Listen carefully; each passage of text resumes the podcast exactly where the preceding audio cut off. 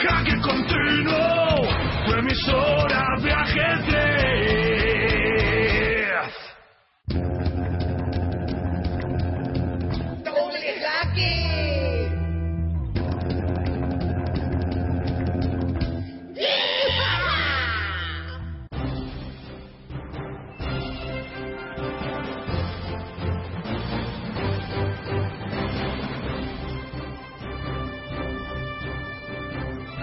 Buenas noches, esto es Doble Jaque, un programa de ajedrez para todos vosotros que gustáis un poquito de ajedrez. Hoy, miércoles 17 de octubre de 2012, día y año del fin del mundo, según nuestras fuentes más fidedignas. No, el día es el 21, dicen, ¿no? No, pero el año del fin del mundo. El año sí, Sí, el sí, año sí, sí. sí. Año del fin del que mundo. De hecho, estamos pensando eh, eh, hacer un torneo. ¿El 20? El, no, el, el 20 es que, es, que eh, es viernes, creo. Y ¿no? es el día de la lotería, es que... O el jueves. No, eh, yo había ¿No? pensado hacer un torneo el, el domingo 23, pero claro, imagínate que, por supuesto, cobramos la cuantiosa inscripción por adelantado. De un millón de euros, como se acaba el mundo, da No igual. reclamarían. Lo reclamarían del más allá. Bueno, queridos amigos oyentes de Doble Jaque, eh, en el programa de hoy lo vamos a dedicar a Diego José Muñoz Carbajo, eh, un ilustre donador. un Pero ilustre donante. qué, di de qué, porque si no... Ha hecho una donación esta, a esta humilde radio que es Jaque Continuo. La verdad es que estamos sorprendidos, Carlos, porque últimamente eh, nos vino la semana pasada una donación, esta semana otra y... Yo, yo eh, más que sorprendido, estoy agradecido, pero con ese impulso pedagógico que, que siempre intento transmitir a nuestros oyentes Ah, y, que, y que ya bueno. comenté en el pasado programa, de que está muy bien que donen, pero que no se olviden de poner entre paréntesis a la atención de Carlos García. Ah, claro. que, que, que especifiquen, que, Claro. que acoten. bueno, eh, hemos empezado el programa muy mal, Carlos. Creo que nos ¿Ah, sí? deben ¿Por un- qué? dar un pescozón. No nos hemos nos hemos presentado. presentado. Bueno, Pero si somos unos impresentables. ah, bueno, eso también. Pero bueno, somos, como impresentables somos el impresentable. como hemos anunciado esta, esta, esta tarde en nuestras redes, eh, somos dos personas de triste figura. Bueno, la mía es triste, pero la, la mía tuya ta- ahora que hace el deporte... También, de momento. A mi izquierda, el maestro, el maese de la triste figura, maestro internacional Carlos García. Carlos García está bien. Sí, es lo que yo cumplo para cumplo. Sí, no, he decidido iniciar una nueva etapa profesional en el que sea simplemente el maestro internacional Carlos García. Ya está. ese famoso gigolo. eh, ese famoso- bueno, he acompañado, co- como siempre, por el editor de la revista Jaque, eh, Yago Gallac, cuya figura no me parece nada triste. Mm, o alegre. Más alegre que triste. Bien, Carlos, ¿y por dónde empezamos hoy? Ah, no sé, eh, eh, no me he leído el guion. ah, claro, esa, esa, esa, esa, esa sección de la que desertamos continuamente, espiritualmente. ¿Cómo se llama cuando uno eh, de desertar, cómo se dice? ¿Deserción? Sí. Esa deserción convertida en sección, que se llama ¿Quién dijo qué?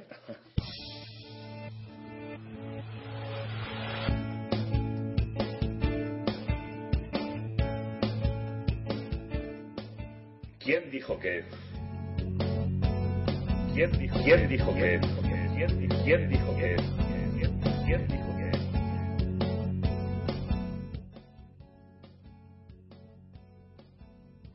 Bien, y en la semana pasada, Carlos, de- dijimos la segunda frase de nuestro ¿qué- ¿quién? No sé quién, sí. Así es que hoy vamos a desvelar quién dijo aquellas maravillosas frases, Pero no sin antes dar una, otra más. O, o dos. O dos. Sí, porque desde luego la que me has dicho antes que ibas a leer, no, no. Se supone que la última ya tiene que ser la que todo el mundo diga, Ah. "Guau". Pero está realmente, está realmente, eh, es la más difícil de todas. Sí, solo guardo rencor a algún psicólogo, pero nunca a un gran maestro de ajedrez. Sí, la ¿Y verdad. quién dijo? Sí. Pero hay que acotar que debe ser eh, que esta persona, este quien, era alguien que por su fuerza o por la fuerza de las competiciones que jugaba debería tener un séquito y en ese séquito habría algún psicólogo que seguramente no lo trató bien. Y lo dejó sequito. Eh, claro, detectó sus problemas de destete prematuro y no los quiso compensar in situ. Pero todo nuestro respeto a los psicólogos. ¿eh? Bueno, y, y para acabar, yo tenía otra preparada, otra otro que preparado, que creo que este ya con, con- convencerá o, o- Eh, Este o ya- desvelará. este ya es el del, Sí, el del velador. el- sí. Cuando le juegas a Fisher, no es cuestión de si vas a ganar o perder, es cuestión de si vas a sobrevivir. Ah, bueno, pero eso también lo podrían haber dicho muchos. De hecho, Mm. el menos indicado para decirlo era él en su momento. ¿Tú ¿no? crees? Mm, Hombre, a, a priori, a priori del del, Del magno evento, ¿no? a priori del Hombre, a posteriori. priori del magno evento se dice, se dice de ese magno evento que para, para algunos o para el propio Fischer era una especie de, de trasunto que quiere decir Yago. Eh, ¿En, qué, en qué contexto? eh, quiere decir, eh, o sea, como que, como que, como que Fischer en ese magno evento del cual fue también protagonista el, el quién, el quién de nuestra sección, eh, quería, se dice de Fischer, quería imitar a, imitar a Alequín, que en su match por el título mundial con Capablanca en el 27, pues eh, sin haberle sin haberle vencido nunca en los encuentros que había Previos. previos eh, le derrotó en la primera partida además con negras. ¿fue con negras? es que yo era muy joven entonces no ya no me acuerdo bien entonces de hecho eh, eh, Ah, nunca habías transformado en vampiro. Fischer no lo consiguió. no lo consiguió. Pero bueno, con esto ya queda el gran premio que no existía y que por tanto nunca daremos. ¿O no? ¿O no? si es que digo no por si acaso. A ver que lo graben y, y nos reclamen el premio. Eh, ese grandísimo premio que hubiéramos podido dar, pero que no hemos dado, pues ahora ya estaría bastante claro, ¿no? Ujú. ¿Eh?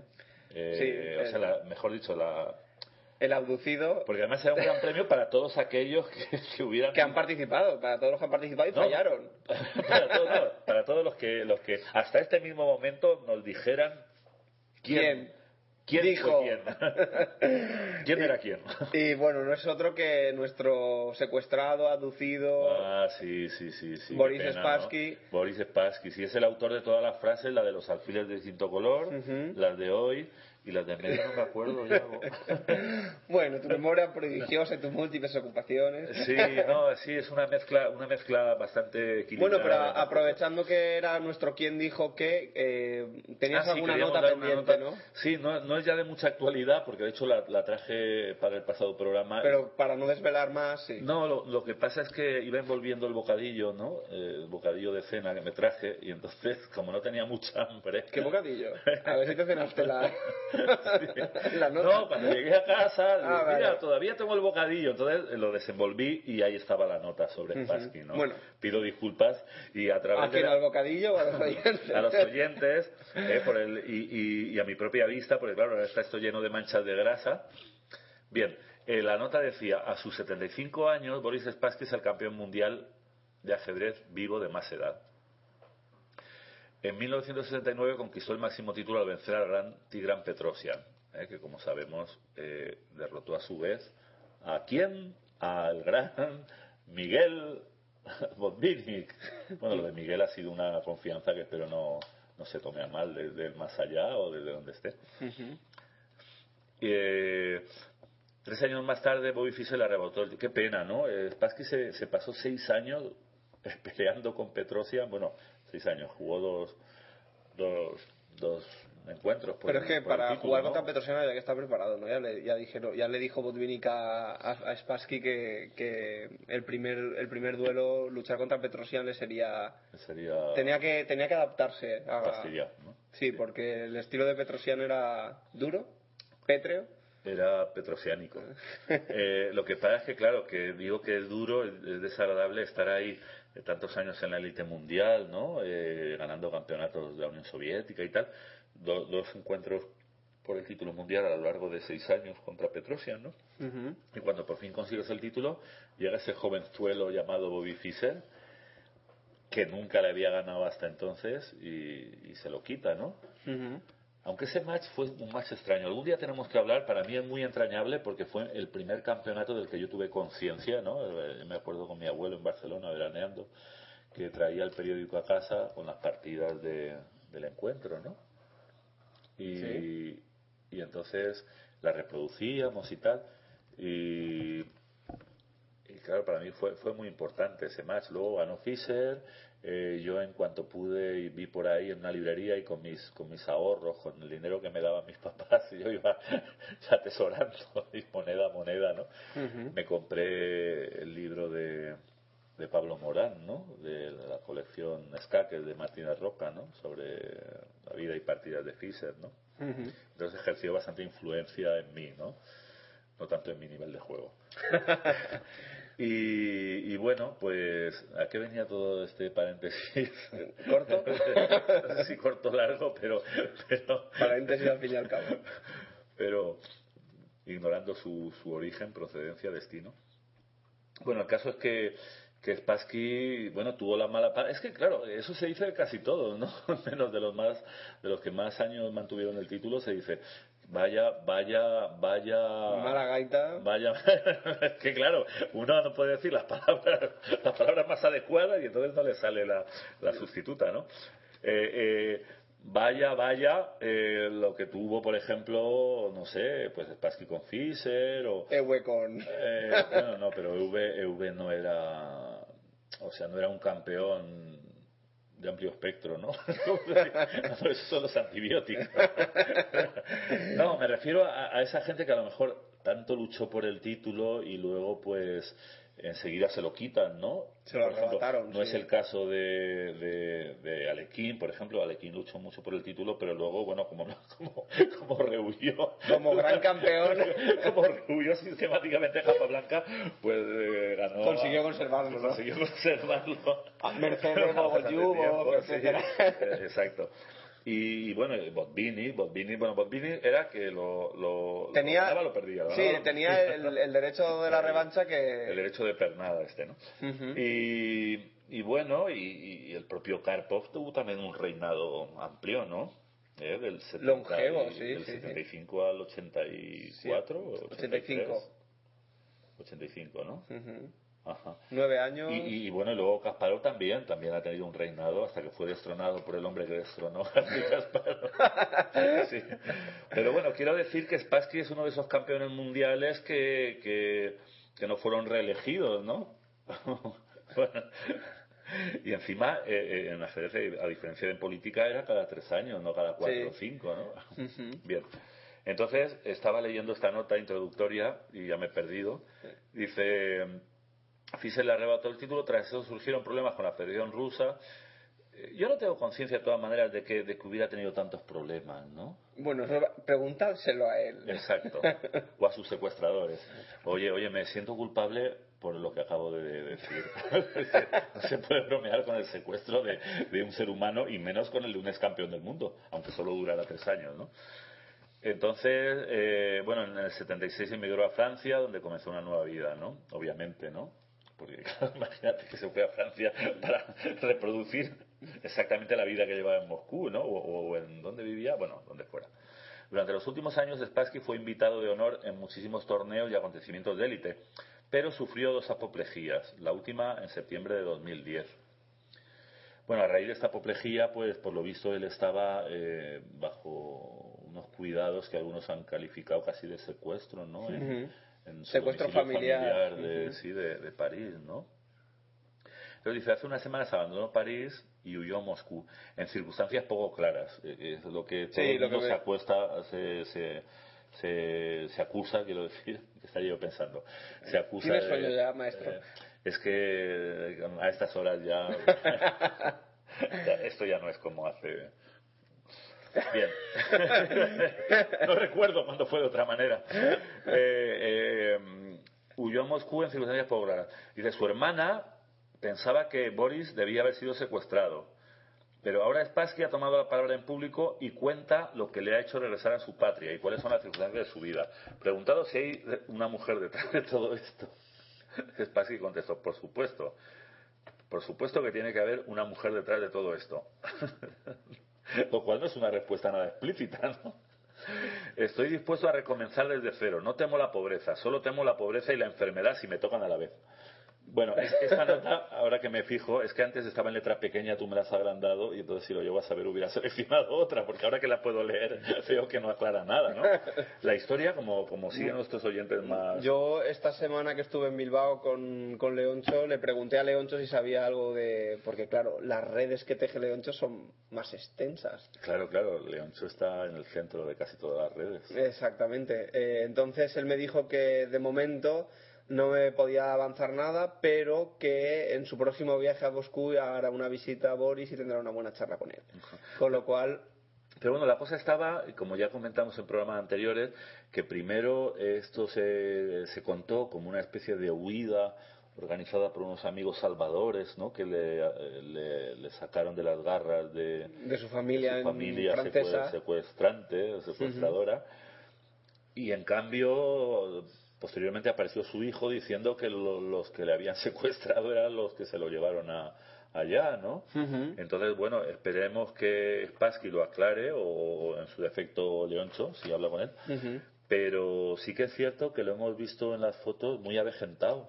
Sí, es cierto. Y en los vídeos también. También cabe la posibilidad de que las fotos que pusieron para ilustrar la noticia de la apoplejía y la entrevista esa que le hicieron Fueron la- en la previas. que, defino- que, que las fotos fueran de archivo y que a lo mejor no haya sido tan de golpe, pero, pero yo me he quedado impresionado ¿eh? por el... Bueno, una vez cerramos este capítulo de- del programa de hoy con Boris Spassky eh, y Bueno, que antes ha sido el, eh, Sí, sí. recordamos, el, El protagonista nuestro quién. de la sección, nuestro quién. que la semana que viene Eh, abrimos otra. otro, que me he comprometido con Yago a buscar uno que tenga frases sabrosas y al mismo tiempo que no sean tan difíciles. Difícil. Eh, difícil, Sí, sí, difíciles, es difícil. difíciles. Eh, bueno, eh, antes de entrar con Marcelino Sion, que nos estará esperando al otro lado de la línea, Carlos, compórtense, ¿eh? No, es que, es que me ha mordido un bicho en, en el esternón. Muy bien. Si es por eso. bueno, pues an- acompañas en el sentimiento. Exacto.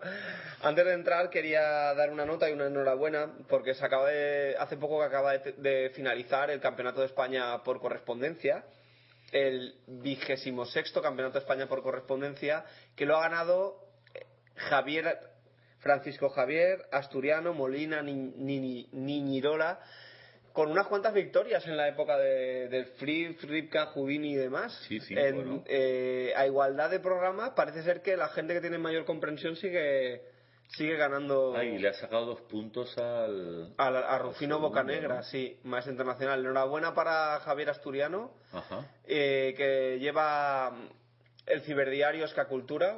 Mm, recientemente ha empezado a colaborar con la revista Jaque. No conocíamos esta faceta suya de jugador postal, de postalista. Algún día, Yago, te propongo que le, le- le- le pidamos dejarse entrevistar Ujú. para que nos cuente cómo se desarrolla hoy en día. Sí, hoy en con- día con los programas, Claro, ¿no? con, con toda la tecnología y si no que, que se lo pregunten a Amador, ¿no? Toda la... Yo al final, al final me animé a, Ah, a hablar con- ponerme en contacto con él y es una auténtica fuente de sabiduría, pero Es un no, torrente, ¿no? Pero es un torrente, pero no solo en ajedrez electrónico, ¿eh? O en ajedrez portable, eh, eh, en todo. Es un sabio, Vaya. ¿sí? No, te lo digo en serio. O sea, que el próximo programa te vas a venir con un sombrero, un sombrero para poder lo quitar. No, no, hablando en serio, yo desde aquí le agradezco todos los consejos que me da, eh, porque, porque, vamos, me, me están, me están haciendo tomar conciencia de, de- de muchas cosas, no Muy solo bien. de ajedrez. Muy bien. Bueno, pues nada, vamos a, a ver a, a Marcelino, a ver qué nos cuenta. Si eres organizador de torneos y quieres darles difusión, promocionalos en tu radio 24 horas de ajedrez Jaque Continuo. Anuncia cada uno de tus eventos desde hoy y hasta que termine por tan solo 10 euros. Promoción especial válida hasta diciembre de 2012.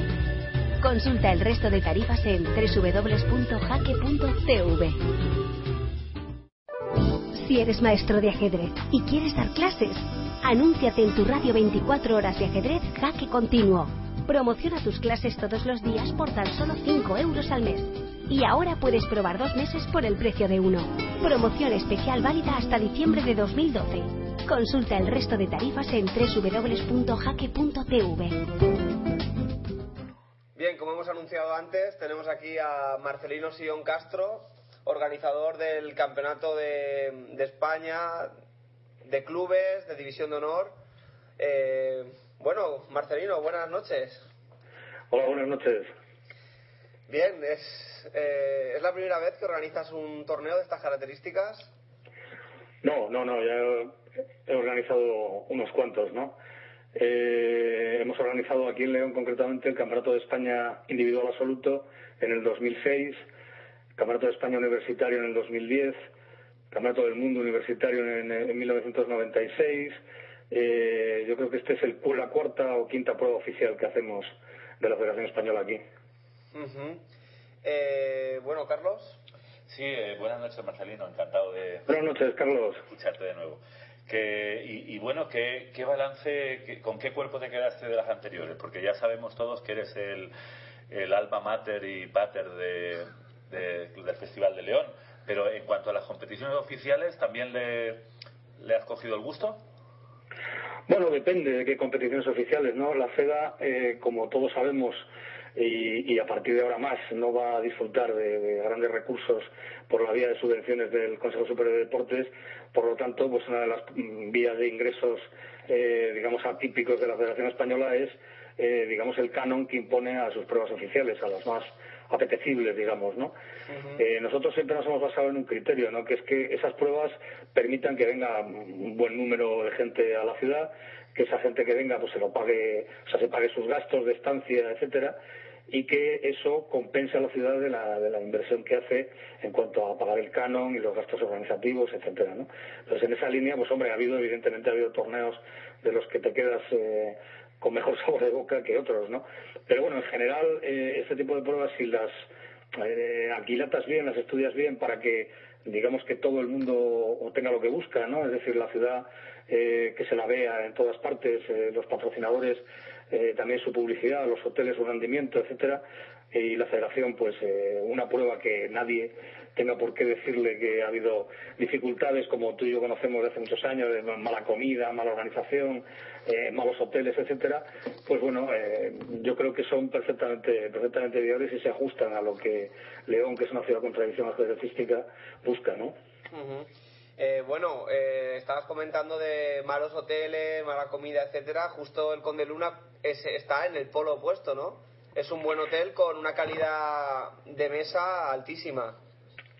Bueno, el Conde Luna es un hotel, es un hotel ajedrecístico totalmente, ¿no? Porque es un hotel que lleva cogiendo eh, eventos de ajedrez, jugadores de ajedrez de todos los niveles, desde Kasparov, Karpov, etcétera, a, jugadores eh, universitarios o de otra o de otra índole o aficionados. Y, y- conoce muy bien cómo son los jugadores de ajedrez, qué es lo que les gusta, qué comodidades buscan. Y luego también eh, hay que reconocer que la calidad de los servicios son muy buenos, la comida es muy buena, como tú, como tú bien sabes, que has estado aquí varias veces, y, y lo hace siempre, ¿no? Digamos que no, una de las grandes tentaciones y de los grandes problemas que cuando se organizan eventos es que el hotel intente inflar sus beneficios eh, reduciendo o, o empeorando notablemente la, la comida, ¿no? Bueno, eso- aquí no pasa. Mm, Y eso lo digo yo justamente que tengo una dificultad añadida, puesto que soy vegetariano desde hace más de 18 años. Y, y te digo que para un vegetariano comer bien y variado durante varios días es mucho más complicado eh, generalmente cuando viaja que una persona digamos que omnívora o, o de dieta normal. Sí, bueno, aquí se procura, hombre, evidentemente dentro de la cantidad de gente que viene para distintos eventos, para el magistral, etcétera, pues hay de todo, ¿no? Entonces, eh, el hotel, como tú sabes, la gente es amable y procura resolverte todos los problemas de que todo el mundo disponga de una dieta adecuada y variada, etcétera, ¿no? Entonces, ese es uno de los, de los grandes valores y de lo que también vendemos, ¿no? Cuando organizamos eventos aquí, es decir, la calidad del hotel, la calidad de la oferta hotelera y, y que bueno que luego, luego el hotel se implica no este este año es el principal patrocinador de, de este de este evento el que el que ha pagado el canon de la FEDA el que paga los gastos de organización etcétera es el, es el propio hotel no o sea que digamos que es un modelo que pues que, que deberíamos de potenciar no porque a la vista de que durante un montón de años vamos a tener un, un retroceso en cuanto a cualquier tipo de ayuda o subvención al deporte, vamos a tener que reinventarnos de nuevo y buscar fórmulas que permitan que el ajedrez, eh, no voy a decir como negocio, pero sí que se, que se retroalimenten. Encontramos patrocinadores que, que encajen en, la, en, los eventos de ajedrez. ¿Este torneo ha sido muy dificultoso de organizar o ha venido con ya con la experiencia que tienes para organizar el Magistral de León, etcétera, bastante más rodado, más fácil? Bueno, este no es un torneo particularmente difícil de organizar en cuanto a que no tienes que manejar grandes volúmenes de gente, ni de materiales, ni de espacios, ni de, ni de seguridad, ni de otra serie de cosas que complican. Eh, bueno, si hablamos, por ejemplo, de algo como la fiesta de la UNAM, en la que tú también estabas en México, pues claro, es completamente distinto. No estamos hablando de miles de personas todos los días. Esto es un evento eh, totalmente profesional, donde los equipos que compiten son profesionales, donde los jugadores son todos muy fuertes y, y gente que conoce su oficio perfectamente. Por lo tanto, simplemente se trata más que nada de que, de que estén lo más cómodos posible, ¿no? de anticiparte a lo que puedan necesitar, o sea, de que la sala de juego sea muy confortable, de que eh, tengan a mano todo lo que necesitan, los horarios de comida, las habitaciones, que todo sea cómodo y ameno y que el jugador se pueda preocupar solamente de, de jugar por las tardes, ¿no? Y luego también de que todo lo que hacemos allí, todo lo que, todas las partidas, eh, todo lo que es el evento en sí, seamos capaces de, con la tecnología actual, darlo a conocer a través de Internet y también al público que nos visite. Y, y Marcelino, para nuestros oyentes menos, menos avezados, eh, eh, ¿qué es el campeonato de, de España de, de clubes de división de honor y quiénes participan? Bueno, el Campeonato de España de División de Honor es, eh, digamos, el máximo exponente de la competición por equipos en España, ¿no? Es la máxima categoría, la División de Honor, luego también hay primera, segunda, etcétera, pero esta es la máxima categoría. En ella toman parte, eh, por el sistema de liga, ocho equipos, eh, ocho equipos muy fuertes, digamos que bueno, estos últimos años quizá eh, en cuanto a nombres de relumbrón ha disminuido ligeramente porque como es lógico la crisis económica se nota, pero bueno, son ocho equipos, eh, de esos ocho equipos uno será campeón de España al acabar y dos, los dos últimos, pierden la categoría, bajan a primera división eh, hay de, los ocho equipos hay cuatro o cinco equipos que creo que han sido ya varias veces campeones de España. Estamos hablando de equipos que cuentan en sus filas con los campeones del mundo, grandes maestros de 2700, o sea, con un son equipos muy muy poderosos, ¿no? Y luego también pues probablemente con los mejores jugadores españoles y, y los jugadores más destacados de nuestra cantera. La verdad, la verdad es que lo que tú has dicho de la crisis aunque haya quitado un poco de algún nombre, pero yo estoy viendo ahora los órdenes de fuerza de los equipos y hay sobre todo los vascos. mucha artillería, sí, sí, mucha artillería. Bueno, hay que reconocer que es espectacular o sea ves, ves los listados y te quedas impresionado no eh, los vascos tienen un par de campeones de campeones del mundo que son Llanos, Ponomarios ves la nómina y es, es, es espectacular.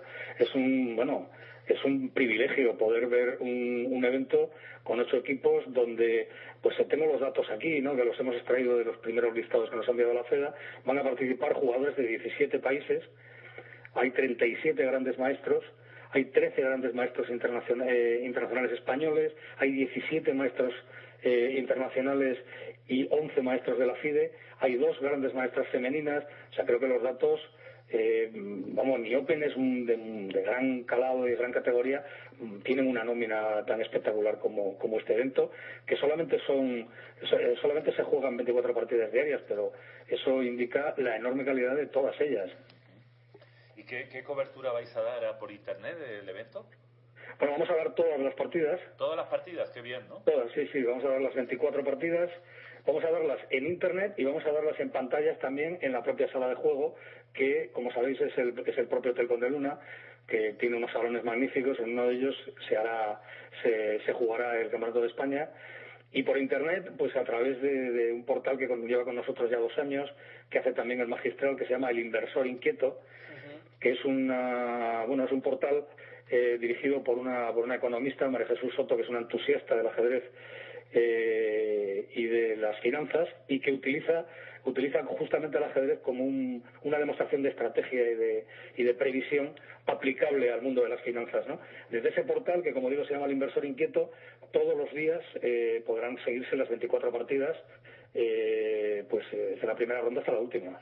Eh, ¿Estará Inquietín este año, que es el, digamos, la mascota del inversor inquieto? Inquietín es, es, incontrolable, no sabemos nunca por dónde puede aparecer, pero sospecho que sí. Sospecho que Inquietín nos, nos contará cosas eh, todos los días, in, interioridades del, del, Campeonato de España y que, por supuesto, acto de presencia. El inversor inquieto, como tal, eh, como empresa, hace cursos de, de, ajedrez y economía o algo rela relacionado a ajedrez y estrategia empresarial, etcétera, o, o simplemente le ha gustado, digamos, unir su sus dos pasiones y, y dedicarse a, a, a, unir esos dos mundos sin más pretensiones o sí que busca más? Bueno, yo creo que el inversor, el, el inversor inquieto está abierto a todo, ¿no? Pero básicamente ellos han diseñado su estrategia de comunicación y publicitaria basada en dos cosas, eh, en el ajedrez y en el golf. Son sus grandes son sus grandes, eh, digamos, temas de desarrollo de, su presencia en, en, el marketing publicitario, ¿no? Entonces el ajedrez le, han hecho, hay un club que es el club del, del, inversor inquieto, del cual el número uno, el socio número uno es Visianan, se le entregó su tarjeta aquí en León hace un par de años o tres, y ellos han, han, han utilizado siempre el ajedrez como una herramienta, digamos, que permite eh, y desarrolla cualquier tipo de conocimientos necesarios para, para, para el mundo de las finanzas, ¿no? Y como bien sabemos todos, hay un buen número de, de jugadores de ajedrez o exjugadores de ajedrez que han orientado su vida posterior en el mundo de las finanzas, ya sea como dedicados a la bolsa o a, a asesorías o a predicciones, etcétera, ¿no? O sea que sí que hay una, una relación y yo creo que el inversor inquieto pretende desarrollarla.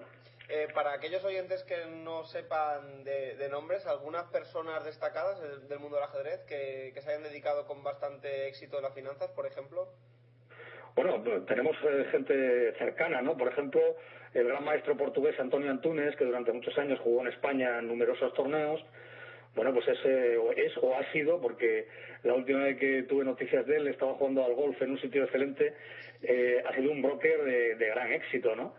Eh, David, eh, este otro chico inglés, eh, Howell, también es, es un altísimo ejecutivo. Tenemos a otro gran maestro norteamericano, Kenneth Rogoff, que también es un personaje importante en el Fondo Monetario Internacional y que es un, es un señor que, fue, que es gran maestro de ajedrez y que ha jugado numerosos torneos. Creo que eh, Maxim Dluy también se dedicaba a las finanzas en Nueva York. Y creo que hay un buen número de gente eh, que podríamos poner como ejemplo de, pasarse de, de, del ajedrez a, al mundo financiero, sí. Eh, Carlos. No, yo estaba pensando qué posibilidades tendría yo, de... pero creo que igual en otra Deberíamos ir pensándolo ya rápidamente, Carlos, porque esto del ajedrez se está poniendo complicado. Pero tú, Marcelino, eh, aparte de ser un fuerte maestro internacional eh, en el pasado, ¿no? Bueno, en el pasado sigue siendo maestro, lo que parece que ahora está retirado, ¿no? Sí, la verdad que no juego hace ya varios años. No eres ni siquiera eh, solamente por internet, que supongo que es lo que hacemos todos para matar el gusanillo. Pero a, a ti no te enganchan para jugar aunque sea los por equipos. pues mira, los por equipos siempre me han gustado. Yo jugué muchos años en el Oberena de Pamplona, jugué 11 años y bueno, el Oberena era un equipo que era casi como una familia. Jugamos en, digamos la, la máxima división varias veces, pero bueno, luego el equipo se deshizo por cuestiones económicas y tal, y ya me dio pereza ponerme a buscar equipo y sobre todo con la competencia actual, ¿no? El, el número tan impresionante de jugadores jóvenes que tenemos en España de gran talento, ¿no? Y bueno, ya prácticamente me desligué de, de ese aspecto, pero sí que la competición por equipos me atrae y sí que me, en el momento dado, si surgiera la posibilidad, probablemente me animaría, sí. Marcelino Sion, aparte de, como digo, maestro internacional de ajedrez, es también organizador internacional de la FIDE. Eh, ¿Qué es ese título y, y, qué hace falta para conseguirlo? Pues te digo la verdad, yo estoy muy seguro de lo que hace falta para conseguirlo. bueno, no ya sé que puede sonar irónico, pero sí, bueno, esto es una de esas, un título que, que la, la FIDE entrega, digamos, eh, sin que tú sin que tú tengas que solicitarlo, por decirlo de alguna manera digamos que se verá pues a una trayectoria. Hombre, yo he organizado muchísimos eventos, he dirigido la Olimpiada de Calviá, eh, el Campeonato de Europa de Selecciones Nacionales aquí en León en el 2001, eh, torneos fuera de León y fuera de España y 25 torneos magistrales. Bueno, pues eh, digamos que debido probablemente a esa experiencia y tal, pues bueno, te otorgan, te otorgan ese título. Es que Carlos... Bueno, yo, de hecho, físicamente no lo he visto nunca. no te dan un pin así como el de maestro. Nada, ni un pin, ni, un- ni un papelito que lo ponga, nada, nada. Diploma. Eso sí, aparece en todas partes y entras en la página de la FIDE y lo pone. Pero yo no he recibido nunca nada que lo acredite. Bueno, yo, yo Bueno, yo en principio creo que lo de los títulos pues está bien, ¿no? Pero, pero uno busca, pues eso, que los eventos que, que organices eh, la gente salga contentísima, que todo el mundo eh, esté cómodo y que el evento re- responda a las expectativas de patrocinadores, público, eh, jugadores implicados, etcétera, ¿no? ¿Te han hecho alguna petición, eh, algún equipo para alguno de sus jugadores, alguna petición original o, o Expresa, curiosa diferente. que quieras y Sí. puedas contarnos? Pues la verdad es que la verdad es que no, ¿eh? O sea, está haciendo todo de lo más normalito, ¿no? La mayor parte de los jugadores, pues ya, ya los, los conocemos, ¿no? Muchos de ellos han venido aquí al magistral, otros los conozco de, cuando yo jugaba ajedrez y competía. Entonces, no, no, no, eh, yo creo que los jugadores de ajedrez, eh, quitando qui- quizá eh, jugadores específicos que tienen o han pasado a la historia por, por sus rarezas o sus excentricidades, yo creo que la gente lo que quiere son, son deportistas profesionales, lo que quieren es estar cómodos, eh, que saber dónde está la sala de juego, que esté cerca de donde están alojados, en fin, todo ese tipo de cosas, ¿no? De- de que les permita a ellos rendir y jugar concentrados cada, cada tarde. Aparte, eh, bueno, eh, para relajarse estáis muy cerca de, de lo que es todo el, el complejo de, de la Catedral de León, todas las calles aledañas, toda esa magia ¿no? que tiene que tiene León en, en, en esa, en esa zona. Sí, sí, relajarse no va a ser ningún problema. La verdad es que tenemos justo detrás del hotel, como tú bien dices, está lo que aquí se llama el barrio húmedo, que es la zona vieja de la ciudad, donde está la catedral. Es una zona llena de, bares, restaurantes, sitios para tomar vinos, eh, mm, pubs, eh, discotecas, hay de todo, ¿no? O sea que, que digamos que sí, que el hotel está en el mismísimo centro de León y tienes todo todo a mano, ¿no? Pero la parte a la que tú te refieres, pues es una de las más visitadas por la gente cuando viene a León. Eso del barrio húmedo me ha gustado. Podrías hacer un, un- un torneo húmedo, ¿no?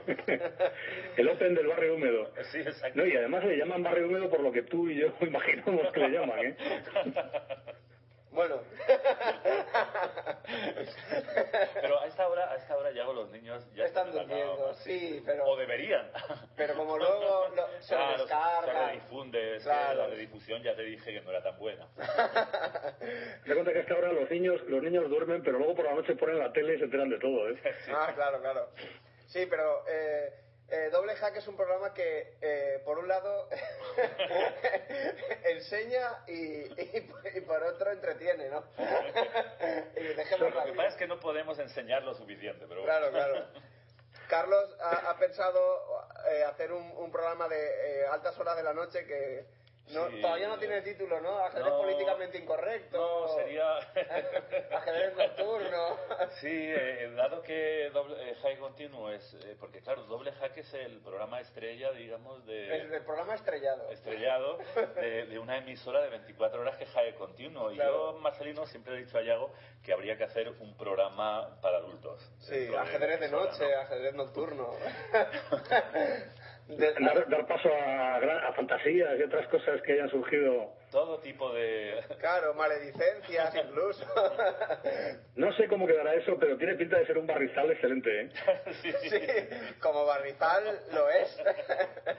Entonces ya para ir para ir eh, Acotando, sí. para ir guardando ¿no? en nuestros archivos material para cuando queremos el programa eh, le emplazamos a Marcelino a que a que se apunte todas las incidencias políticamente incorrectas Que ya- que, no, que puedan eh. surgir en el en el próximo campeonato de España Debe guardar Hombre, una... todos, todos, todos sabemos, todos sabemos que la- las noches en los, en los torneos de ajedrez en algunos casos son entretenidas. Entonces podríamos hacer conexiones para, digamos, el, la, la, la- la parte B de los torneos de ajedrez. Sí.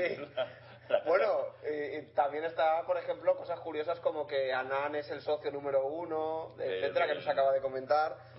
Y eso, eso es bastante interesante, que eso generalmente no, no se sabe nunca, ¿no? Y acaba pasando eh, al desapercibido o en el olvido y, no deja de ser curioso, interesante. ¿Tenéis algún socio más? Mm, jugadores de ajedrez yo creo que también es Sirov también es socio, hay, hay algunos más ahí. Pero bueno, Visi es que además manifiesta un gran interés por, por lo que por la economía, claro. Imagino que alguien que ha sido campeón mundial dos o tres veces tiene tiene que preocuparse por esas cuestiones. Pero, pero sí, Visi sabe, sabe y tiene interés y, y de hecho en una entrevista que le hicieron en la Bolsa de Madrid también eh, como, como una de las actividades que organiza el inversor inquieto, eh, nos dejó a todos con la boca abierta con, con la cantidad de cosas que sabía del mundo económico. eh, ¿tú, crees, ¿Tú crees que podría llegar a un acuerdo con, con Anand para que me diera un paquete de clases de ajedrez y, y asesoramiento, asesoramiento bursátil, ¿no? Hombre, sí, igual, igual, se forraba. bueno, no sé, yo a mí sí le veo capaz, ¿no? Pero, pero no sé, no sé. La verdad que, que con, con el año que lleva, ¿no? Que ha ganado el mundial y ha recibido tantas críticas, ¿no? Por, por, la, por el nivel de las partidas, etcétera. Pues eh, yo creo que no, y además ahora pues también tiene la enorme presión que supone ¿No? eh, la, la, rotura de todos los todos los récords de ranking de Carlsen y de, y de algún otro jugador. Creo que mm, lo de las clases y todo esto va a tener que esperar un poco. Bueno, lo de las críticas por el nivel de juego no, porque el nivel de juego fue altísimo. Será. Bueno, eso es lo que yo llamo ajedrez minimalista. sí, efectivamente, yo estoy de acuerdo con vosotros, ¿no? Yo creo, vamos, yo creo que el nivel fue altísimo. Quizá, eh, pues es un ajedrez muy técnico que en un momento determinado, pues, pues a lo mejor utiliza... no, no enamore, de, de, digamos, ¿no? Por muy poquitos, poquísimos errores. Creo que el único, el error de bulto que le costó la, la primera derrota a Gelfand, que quizá fue un error excesivo para un evento, de, vamos, para un match por el Campeonato del Mundo. Pero, pero bueno, sí que es verdad que se organizó, se organizó un cierto, eh, vamos, un, un, una cierta vorágine de críticas. Eh, eh, yo recuerdo aquí este año en León que tanto Topalo, sobre todo Topalo, criticó duramente ¿no? el, el nivel de las partidas, etcétera. En realidad, te confieso, Marcelino, que lo de ajedrez minimalista eh, va en esa línea. ¿eh? y para nuestros oyentes, mal de hace.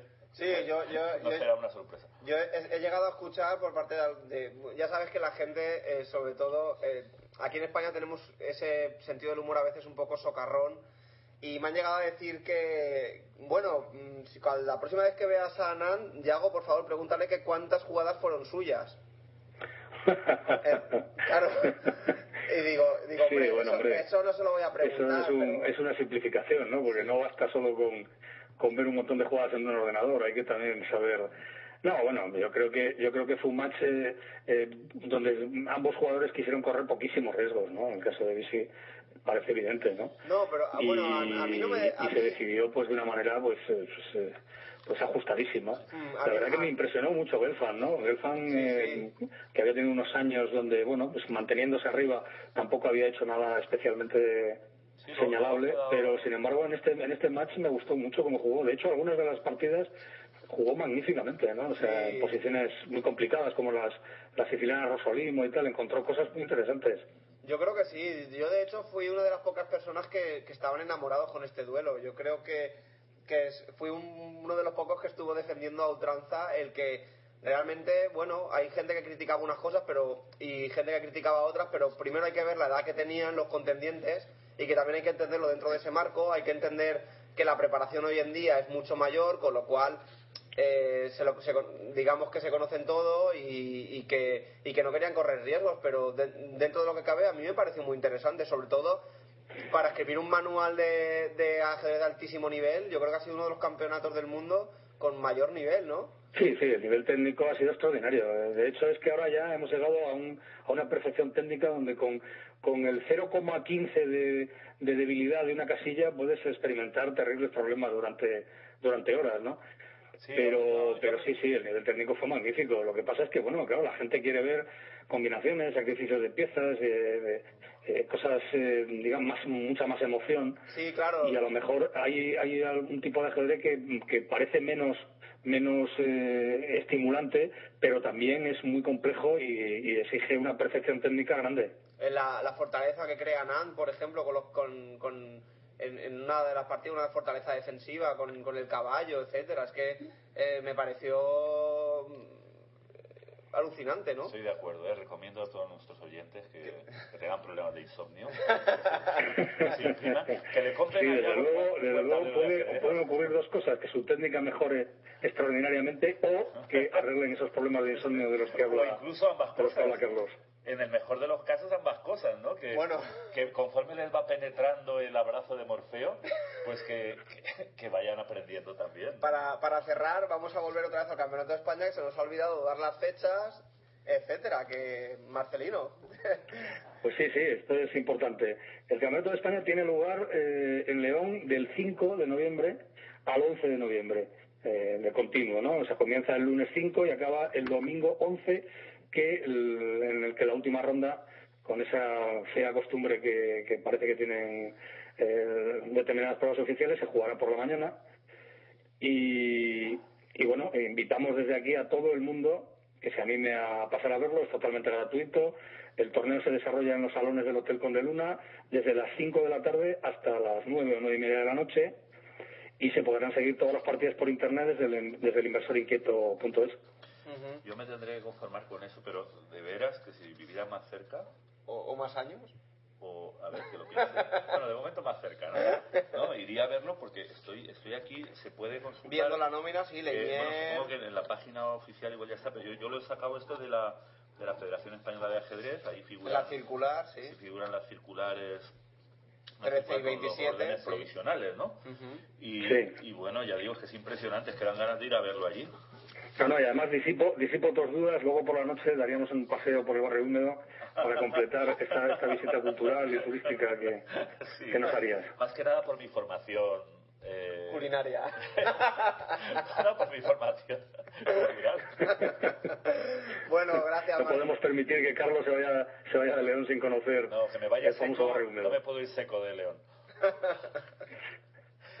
Marcelino, Marcelino, Un muchas, placer hablar contigo. Sí, muchas gracias por, por tu sabiduría, por tus gotas. Ya sabes que puedes eh, ponerte en contacto con nosotros tantas veces quieras para en este programa ir recordando eh, este torneo y cualquier novedad que vaya surgiendo a través de él, pues aquí estaremos para contarlo. Ah, muchas gracias a vosotros, es un placer siempre hablar con vosotros y sobre todo ah, yo quiero agradeceros el esfuerzo que hacéis en unas circunstancias ahora muy difíciles para seguir difundiendo el ajedrez, para mantener el ajedrez vivo y, y haciendo cosas. O sea, tiene un gran mérito y, y desde luego en lo que yo pueda colaborar, contad conmigo. Amén. gracias.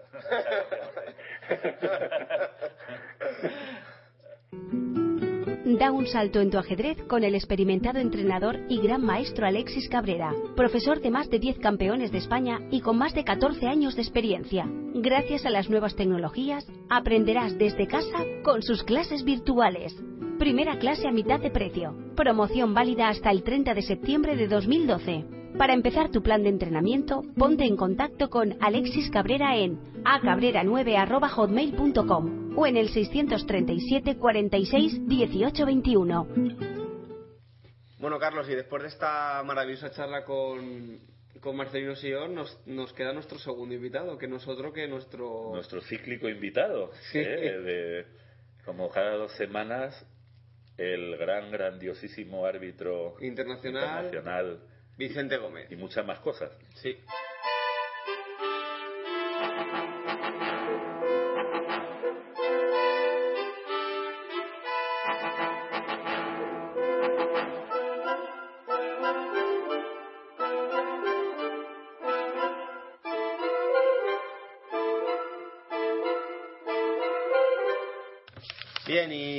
Tenemos aquí al otro lado de la línea Vicente Gómez, nuestro árbitro de cabecera, como así nos gusta. Esta semana nos ha entrado una consulta, ¿verdad, Carlos? En la que uno de nuestros oyentes, eh, Vicente, te la envié, ¿cierto? Sí, sí, sí. la- Bueno, pues la, la puedes comentar tú, la consulta. Bueno, el, el oyente nos pregunta que por qué la FIDE puso el título de maestro FIDE, que realmente significa maestro de la Federación Internacional de Ajedrez, estando el título de maestro internacional. Pues no lo sé, yo creo que cuando pusieron esos títulos no, no se calentaron tanto la cabeza, pero aquí el, el más viejo sobre la tierra ajedrecísticamente hablando creo que es el, el maestro García. Y, y no solo de los presentes. Bueno, a partir de ahora he quedado, mi representante ha hablado con Yago Gallac y, y han acordado que a partir de ahora seré el maestro Carlos o bien el maestro Carlos García. Lo del maestro García ya digo, está fuera de contrato.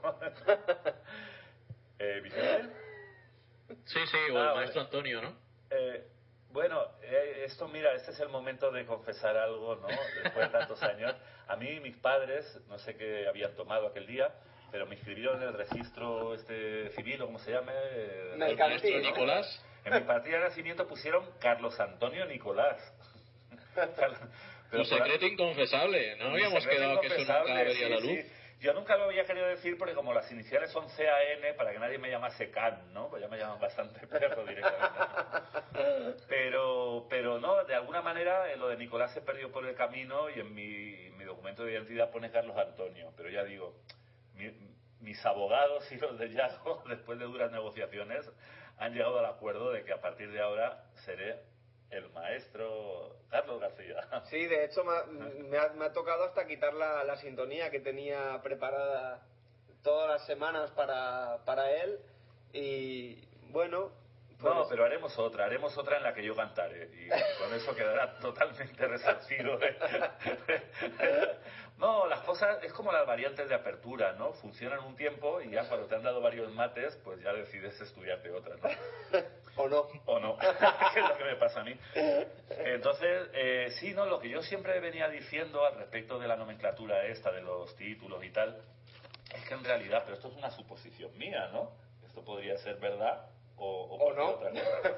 De hecho, de hecho Il- Ilunginos puede que ni, lo- ni lo sepa. Bueno, él, si ha estado con los extraterrestres, sabrá sabe eso todo. y mucho más. Vale. No, eh, eh, eh, lo que yo siempre he pensado es que eh, lo- los títulos están como abreviados. Vosotros sabéis que los ingleses o, o el idioma inglés es como muy abrevión, ¿no? Ujú. Es muy, está muy comprimido. Entonces, eh, eh, Fidemaster, como se diga, ¿no? Ujú. Eh, eh, pero claro, aquí no decimos Fidemaster, decimos maestro Fide, pero en realidad sería maestro de la Fide. Lo de maestro Fide es una, tra- una traducción al español un poco angli- anglicana, no, anglófila, un poco anglófila. O sea, Fide Master no se debería traducir como maestro Fide, sino como maestro de la Fide, ¿no? Entonces sería maestro de la Fide, maestro internacional de la Fide y gran maestro internacional de la FIDE. Esa es la interpretación que las voces que oigo de vez en cuando me han transmitido, ¿no? Pero no sabemos si son voces fiables o no. Hombre, tiene su lógica. Entonces, esa podría ser una respuesta, porque claro, es, podría ser maestro, no de la Federación, podría ser maestro de, de la, de la, del gremio de fontaneros, maestro internacional del gremio de fontaneros, etcétera, ¿no? Como Pero- maestro nacional o algo, alguna similitud. claro, una cosa es el, eh, eh, lo de lo primero dice el ámbito del título, ¿no? O la categoría o el nivel, ¿no? Pues maestro a secas, igual que candidato a maestro, por ejemplo, el candidato a maestro podría ser candidato a maestro de la FIDE. Los maestros Sí, de la FIDE. realmente es candidato a maestro de la FIDE. Claro. Entonces esa es la lógica que las voces que, que suelo oír me han, me han, han transmitido. Bueno, hablando de los, de los idiomas ingleses y demás, yo creo que fue Damaso Alonso eh, haciendo un homenaje a Pedro Salinas hace ya muchísimos años. Mira que mira que sabe cosas ya. No recuerdo la referencia, no, no, pero que, que, que tenía un poema que se llamaba El siglo de las siglas. El siglo de las siglas. Le- la, la primera referencia a ella la, la leí creo que de, de Fernando Lázaro Carreter, que fue director de la Real Academia de la Lengua. Pero sí, desde FIDE Master, MF, F- FM, eh, Maestro Internacional Femenino, AI de ámbito internacional, es- están, vivimos en el siglo de las siglas y, y continuamos en este siglo de las siglas. ¿no? Claro, pero aquí también es lógico porque ahí luego en, la ficha del jugador y en el, Sí. en el share results y todo eso hay que poner, claro, Hay que poner algo, ¿no? hay, hay que poner unas pocas letras, ¿no? Sí. Entonces, pues nada, y, y bueno, ¿qué novedades ha habido en esta quincena que Vicente nos quiera comentar, ya sea de arbitraje o de lo que le dé la gana? Porque es que decimos que Vicente es árbitro internacional, pero es el, webmaster de la página ajedrezvalenciano.com, el, el- el- el presidente del Club de Ajedrez Cullera y ahora el promotor eh, De un circuito. del circuito, a ver cómo se llama, circuito de la Comunidad Valenciana, Copa Campeones, y creo que también está en preparación el circuito infantil de la Comunidad Valenciana. CCVCC. En- Oye, no lo había pensado, CCVCC, no queda tan mal, ¿eh? Y además es Capicúa, CCVCC. Exactamente. Vicente, Como la antigua Unión Soviética, ¿no? algo así, CCCP. sí, sí.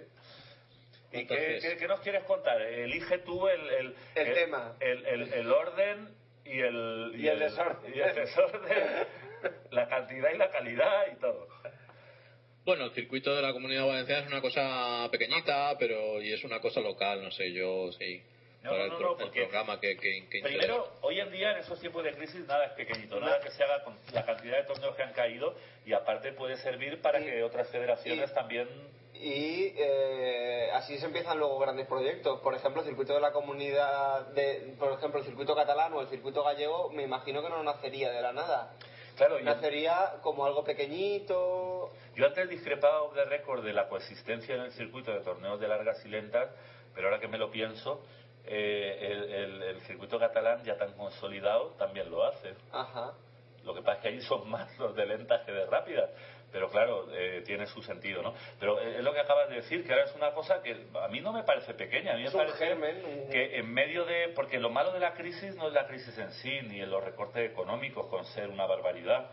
Es el desaliento, ¿no? El, el- la apatía o el, el, no sé, la, la tristeza, La la, bulia. Sí, sí, eh, eh, que puede impregnar a la gente, porque una cosa es que, que, que haya menos dinero, que ya es una, Un una problema, un sí. pro- un problema, ya es un- una problemada, Eh, sino, sino, sino el efecto que eso produce también en la gente, ¿no? No solo el efecto material, sino el efecto anímico, ¿no? Entonces, Sí, estoy totalmente de acuerdo. pues Nosotros teníamos ganas hace tiempo de, bueno, juntar organizadores y hacer un circuito, aunque fuera poca cosa. Lo que pasa es que siempre empiezas a hablar y cada uno lo quiere hacer de una manera, de otra, que si entran los de lentas o no entran los de lentas, o es para rápidas, o si la aportación que tiene que poner cada uno a la bolsa de premios me interesa, no interesa. Entonces, al final dije, bueno, vamos a hacer una cosa pequeñita, que puedan entrar todos, que sea baratillo y, y vamos a empezar. A empezar, que si no empiezas no sabes hasta dónde puedes llegar. Y yo creo que, bueno, a la gente le ha gustado y, y ahora hay ahora mismo ganas, ¿no? Porque conforme vas hablando con la gente, todos los organizadores eh, van entrando. Y dicen, ah, pues sí, ah, mira qué interesante. Y, y ojalá, ojalá, pues, ¿Y no quieres empezara como explicar- algo pequeñito y fuera más, sí. ¿Nos quieres explicar ahí eh, con un poco de detalle en qué consiste, cuál es un poquito la, la mecánica del circuito? Bueno, básicamente es juntar a todos los organizadores que quieran entrar. Hasta ahora todos los que se han enterado pues han querido entrar y se están sumando más. Entonces aportan una cantidad que yo creo que es muy pequeña, que son 50 euros para una bolsa final. Entonces cuantos más organizadores entren, pues bueno, pues habrá un torneo final con una bolsa pues un poquito más, más interesante. Que en principio pensábamos que sería pequeñito, con con 10 torneos, pero bueno, poco a poco, no sé si vamos por 12 y se acaba de lanzar la circular y esto queda abierto, digamos, durante lo que queda del año 2012 y, y la mitad del año 2013 para que, que sigan entrando Sí, torneos. eso me ha parecido Es- leer, eso- ¿no? que, que es, es un circuito abierto, ¿no? Sí, sí. Hasta, O sea, no, hasta- no se trata de que en un momento dado todos los torneos digan, ah, pues yo entro y estas son las fechas y tal, sino, bueno, cuando lo tengas claro, pues poco a poco, pues ya, ya se irán incorporando. ¿Y es un torneo, es un circuito abierto con torneos semiabiertos en- o es un torneo abierto para torneos abiertos? Es abierto para todo. Sí, eh, aquí llamamos torneos semiabiertos, por no llamarlos... Eh, Me da igual, abiertos, cerrados, eh, lentas, rápidas, el que Sí, me quiera. refería que, que no importa que no sean abiertos del todo, no importa que sean torneos con restricciones por él, o, porque claro, aquí habría un problema de homogeneidad, porque si todos los torneos, como me ha parecido leer, puntúan para, para el, el torneo final, eh, eh, claro, si haces torneos donde no puede jugar todo el mundo, esos torneos no deberían de, de ser puntuables, ¿no? Porque aunque uno quiera, no puede jugarlo, ¿no? Sí, correcto. Pero como la idea principal es que los campeones se clasifiquen y, Sí, y hay esto digamos que es una clasificación alternativa que importa menos y que va a dar unos pocos, pues sí. Y de, y de todas formas, insisto en lo mismo. Había que empezar. Ya, o sea, claro. aunque haya cosas que no estén claras, que se tengan que pulir, había que hacerlo y luego, pues para la próxima edición, si hay suerte y todos estamos de acuerdo en que haya una próxima edición, entonces pulir detallitos. Lo que pasa es que hay que tener cuidado con los detallitos estos que te van a dejar gente fuera, porque lo que interesa es que, que entre. Claro, pero tú imagínate ahora con la tendencia que yo considero muy perniciosa, no solo porque sea parte interesada, porque cada vez juego menos torneos, ¿no? Sino porque es un recurso demasiado fácil en tiempos de recortes el recortar también la opción de participar en un torneo a la gente, ¿no? Porque una cosa es que desaparezcan torneos o se pongan premios más pequeños. O que obligues al, en- que- o que recortes algunos privilegios que tenían antes los grandes jugadores y que sí, no, no, por supuesto, que digan todo el mundo tiene que pagar, lo que sea, eso ya no entro en esos detalles ahora.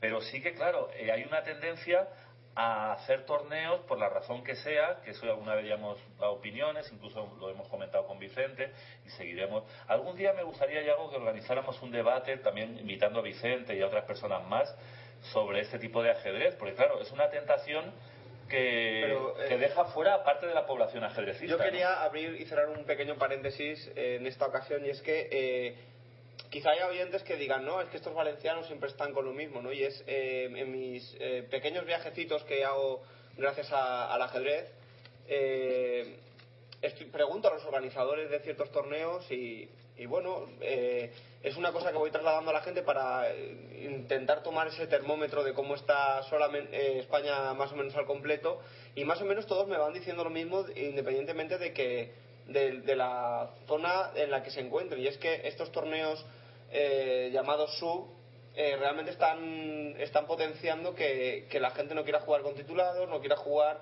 y el otro día Están creando eh, patrones de conducta. eh, eh, exactamente. Entonces, eh, me han comentado, el último viaje que hice fue al País Vasco, este fin de semana pasado, para ver el torneo de, la final de maestros de, de Bilbao, y me acerqué a, a un torneo y, bueno, me comentaban aproximadamente eso también, ¿no? Que también en el País Vasco está ocurriendo lo mismo, que hay torneos sub en el que se cortan cabezas, no pueden jugar titulados.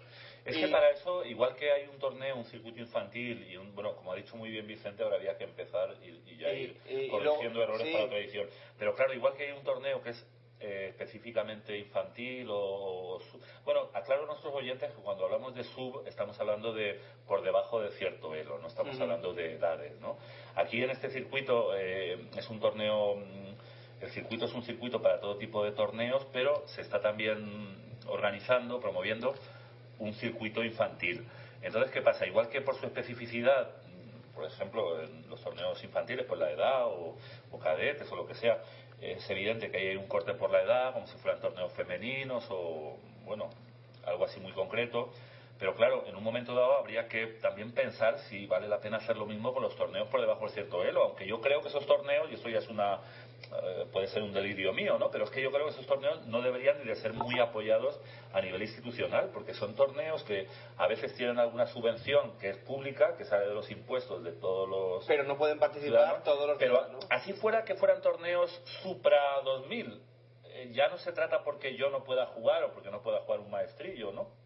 Se trata de que hay una población ajedrecística que aparte son ciudadanos que pagan impuestos, de repente hay un ayuntamiento que con esos impuestos da una subvención y, y- y- y- la mitad de la gente o la quinta parte o la décima no puede jugar. Entonces, como bien ha dicho Vicente, repito, en este caso era empezar cuanto antes porque creo que ya el día 28, ahora nos explicará él, eh, ya, ya se inaugura el circuito Comunidad Valenciana, Copa de Campeones, pero, pero claro, esto hay que tenerlo en cuenta porque imagínate al ser un circuito abierto que la mitad de los torneos o más son torneos restringidos por él, ¿o no? Entonces, pero bueno, dejemos a Vicente que es el, que nos tiene que informar. Bueno, pero no es el caso porque la mayoría de los torneos que, que hay, digamos, eh, son de partidas rápidas y los torneos de partidas rápidas suelen ser abiertos. Sí que es verdad que pueden entrar unos pocos que serán sub 2300, sub 2350. Lo, va a haber alguno, pero esos los suelen haber de partidas lentas alguno. Y- Entonces la mayoría de los torneos de circuito van a ser de rápidas. Y los de rápidas son open. ¿Y qué otras vías de.? eh, Porque, claro, uno de los alicientes del circuito y que justifica. eh, una, de la- una de las cosas que justifica que cada organizador pague 50 euros, que yo creo que es un chollo, es que tiene garantizada una publicidad profesional, ¿no? En, tanto en la página federvalenciano.com como en la, en la página de, de la federación, que son los promotores, ¿no? De, Eh, de hecho, esto creo que es una iniciativa tuya que asumió la federación, ¿no? Sí, aquí la idea era, en vez de buscar eh, cómo atraigo al participante, la idea era atraer al organizador. Porque el organizador tiene derecho a un banner en la página de la federación, a un banner en la página de ajedrez valenciano, además clasifica al campeón y a su campeón, y además tiene un invitado para la, la final que, que es cerrada, con los invitados y con los clasificados. Con los clasificados. Y me ha parecido leer. Y aparte el hecho de, de poner que entras, formas parte del circuito. Yo creo que para los organizadores es muy atractivo. No, es un chollo porque tienes la publicidad garantizada durante varios meses y además eh, eh, el, el, digamos el aval de, de, la federación con todo el apoyo que eso incluye. Y aparte de los campeones subcampeones y esa plaza que cada organizador eh, tiene de libre disposición eh, hay, hay digamos también se puede clasificar digamos alguno que no sea campeón o subcampeón puntuando bien o hay algún alguna vía de acceso para esa final porque, claro, sí, hay, hay, unas pocas plazas, eh, bueno, depende de los campeones que confirmen, de los invitados y todo esto, pero hay unas pocas plazas que vienen eh, en función a una puntuación, digamos, del circuito. El campeón se le da 15 puntos, el segundo 10, el tercero 7, y entonces en base a esa puntuación hay una clasificación final de la cual, pues, no sé, los 5, 6, 7 primeros, pues entrarán. O sea, aparte de campeón y subcampeón, algunos otros, ya no hablo de jugadores por invitación o, o por titulación externa al circuito, sino eh, se lo puede ganar algún jugador más, aparte del campeón y subcampeón, ¿no? De los que participen, ¿no? Claro, participando la... en muchos torneos. Es que entonces pues, el, chollo, el, el, chollo es doble, ¿no? Porque lo, el organizador no solo ve eh, publicado su torneo durante varios meses, ¿no? A través de estas páginas y de las que lo quieran recoger, uh -huh. por ejemplo, Jaque, ¿no? Eh, sino que incrementan el valor de su torneo porque clasifica o puntúa, mejor dicho, bueno, y, o, o clasifica directamente, ¿no? Para un torneo final con muy buenos premios, ¿no? Es un chollazo, o sea, si tuviéramos que valorarlo todo, bueno, ni por asomo vale 50 euros. Eh, una pregunta, ¿la Federación Valenciana dentro del circuito ha incluido alguno de sus torneos para que sean clasificatorios? Ahora mismo, concretamente, pero como es abierto, yo no, no descarto nada. Pero bueno, a ver, eh, está clasificado o estará clasificado el campeón y el subcampeón autonómico. Podríamos decir que el autonómico absoluto estaría incluido. Y está invitado el campeón sub-18 y el sub-16. Podríamos decir de alguna forma que ese torneo está. O sea que, que bueno, no, pero sí. Aquí en la circular Vicente 22 de este año de la Federación figuran los torneos que de momento han confirmado su participación, eh, pero, pero tengo entendido que, que eh, se pueden jugar varios torneos en un mes, o sea, hasta la fecha que no recuerdo, eh, era junio, ¿no? Hasta junio del 2013 podrán entrar torneos y en un mismo mes podría haber varios torneos, incluso en un mismo fin de semana, ¿no? Sí, sí, de hecho, en exclusiva te puedo decir que el día 22 de diciembre va a haber uno en Silla, que va a ser uno sin trofeos, con regalos, cajas de Navidad y demás, y por la mañana van a hacer infantil. Y el día 4 de noviembre van a hacer uno en Alboraya, en Porsa Playa, que ese está bastante bien, con 200 euros el primer clasificado y tal. Pues ojalá, bueno, ojalá tenga éxito, ¿no? Ya lo ha tenido, ¿no? Porque es que es una idea brillante, ¿no? Eh, que de hecho es algo que la Federación perseguía hace tiempo, ¿no? Y que has tenido que venir tú a, a, a montarlo, ¿no? a, materializar esa, ese anhelo de la Federación. Claro, lo, que, lo, lo, que pasa es que se perseguía poner un marco más o menos rígido y, y, y a ver cómo encasillabas ahí a quién.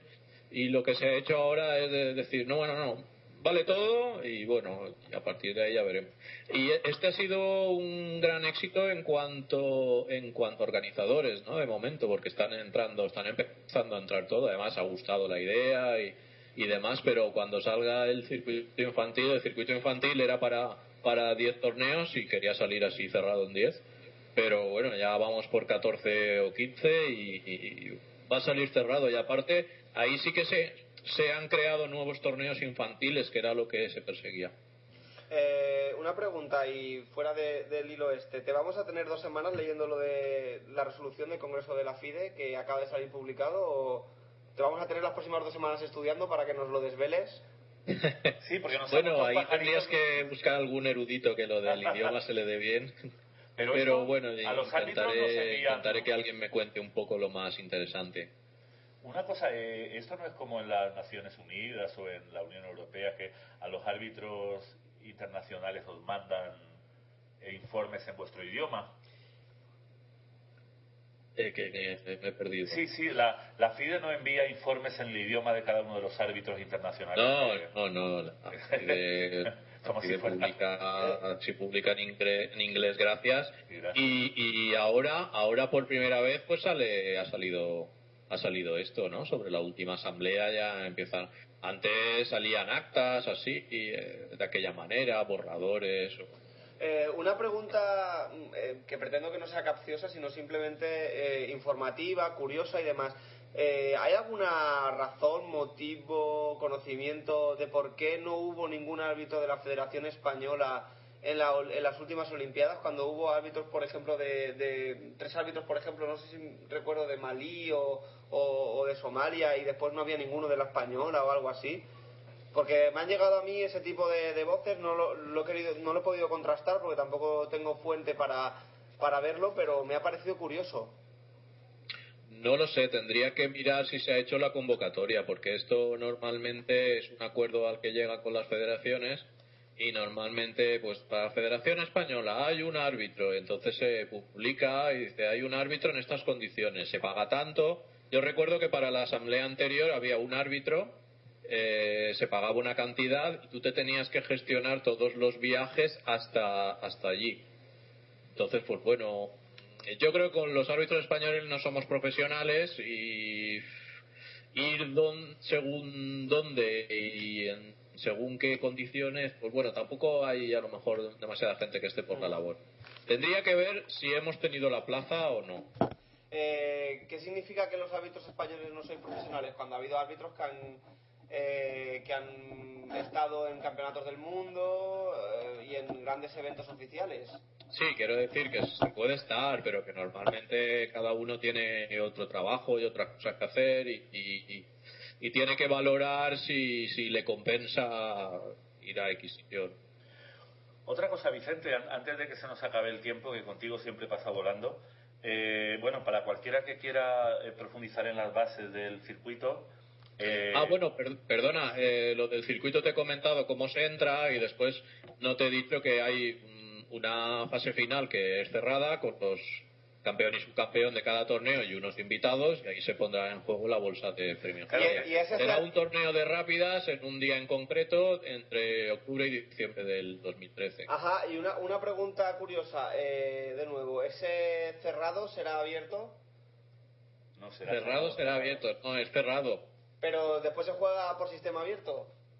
Pues Bueno, por se suizo, juega por sistema suizo. Vale. Es que Sí, sí, es, es diferente un, un suizo y una liga Ajá. que un abierto y un cerrado. Vale, sí, es cierto. Claro, lo que pasa es que la gente... Será un, será un cerrado porque no puede acceder cualquiera, ¿no? Hay, hay unas plazas concretas, Sí, no puedes decir uno, porque- ah, pues ahora me voy a apuntar. Claro, la eso gente no, tiende por eso es cerrado, pero eso no quiere decir que al ser cerrado sea liga, eh, será suizo, Es un cerrado, suizo pero- por, por clasificación y algunas plazas por invitación. Ajá.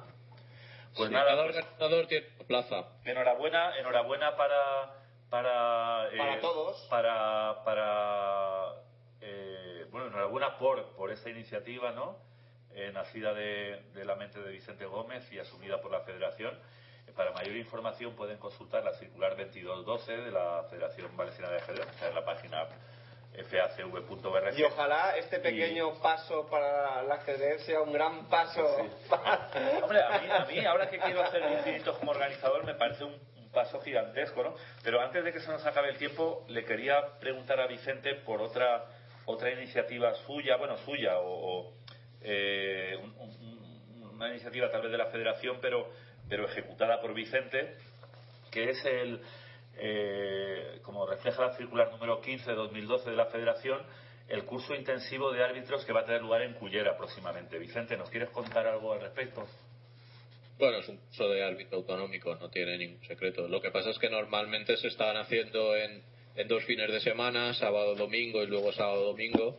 Y así para la gente que tiene que venir desde lejos, pues es un domingo, mañana y tarde y otro domingo, mañana y tarde. Y en vez de cuatro viajes, lo tienes que hacer dos. Está bien porque aunque un día tengas que madrugar, pero ya estás todo el día y luego el otro domingo igual, ¿no?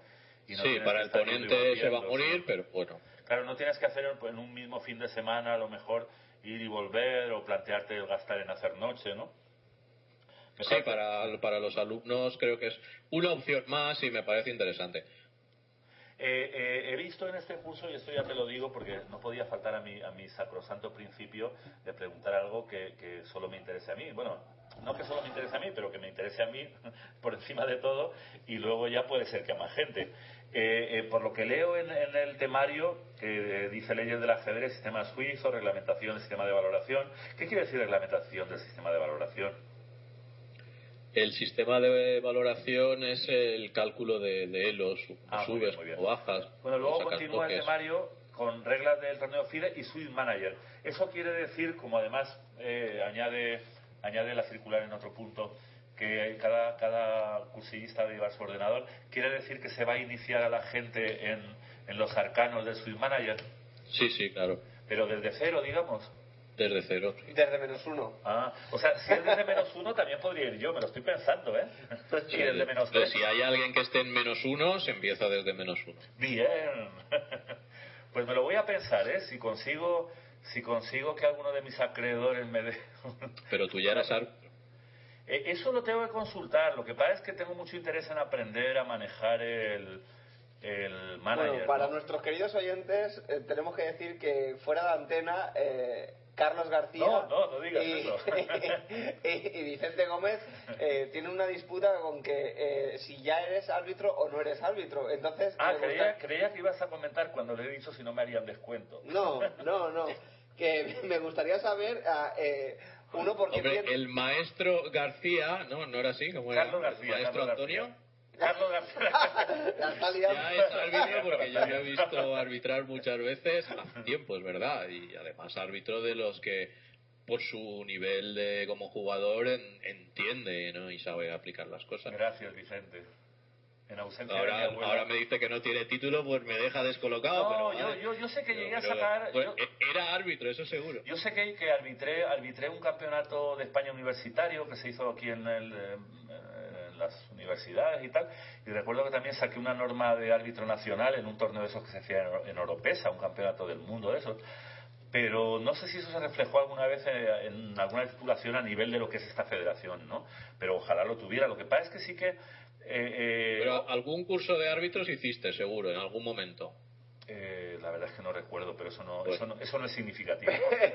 Mis recuerdos no, no son indicativos de nada. Eh, eh, pues te agradecemos mucho. Yo, la verdad es que recomiendo este curso. Todavía está abierta la inscripción, ¿no? Sí, Y, y nada, y además Cullera es un sitio bonito. Se va a jugar muy cerca del mar, ¿no? a jugar, bueno. A jugar, a. estudiar. a- eh, yo- es que la, la cabra siempre tira al monte. Se va a. a- es que como sale, como sale en Cherresut, parece que sea otro campeonato más, ¿no? Oye, pues nada, eh, te felicitamos por, por todos tus. La verdad es que es una gozada meterse en la página de ajedrez valenciano porque siempre está bullendo de. De, de, de, de- de bullicio. No, no, siempre hay ideas, actividades, noticias, chismes y algún que otro comentario que, que más bien suscita bajas pasiones, pero bueno. Alguien No, a quien asesinar. alguien a quien asesinar, pero es una página muy viva y que así no sea el que nos oye de la comunidad valenciana, le recomiendo, así sea de Indonesia o de, o de Pekín. o de Pekín o de Finlandia. Tenemos pequineses. Eh, pero humanos, ¿no? Sí. Ah, vale. Eh, no, le recomiendo ajedrezvalenciano.com. Punto org. Ah, es punto .org. No, ese es el correo de Vicente. Vicente, ¿cómo es? ajedrezvalenciano.com, sí. Ah, vale. La- la otra- la- la otra- Bueno, gracias Vicente. Hasta, las- hasta dentro de dos semanas y con los deberes bien estudiados. Venga, portaros bien, ¿eh? Sí. Igual.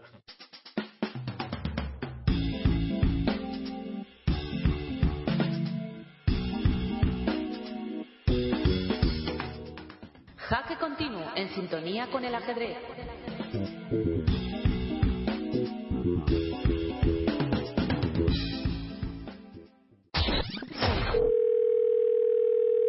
Si te gusta Jaque Continuo, prueba a leer la revista Jaque.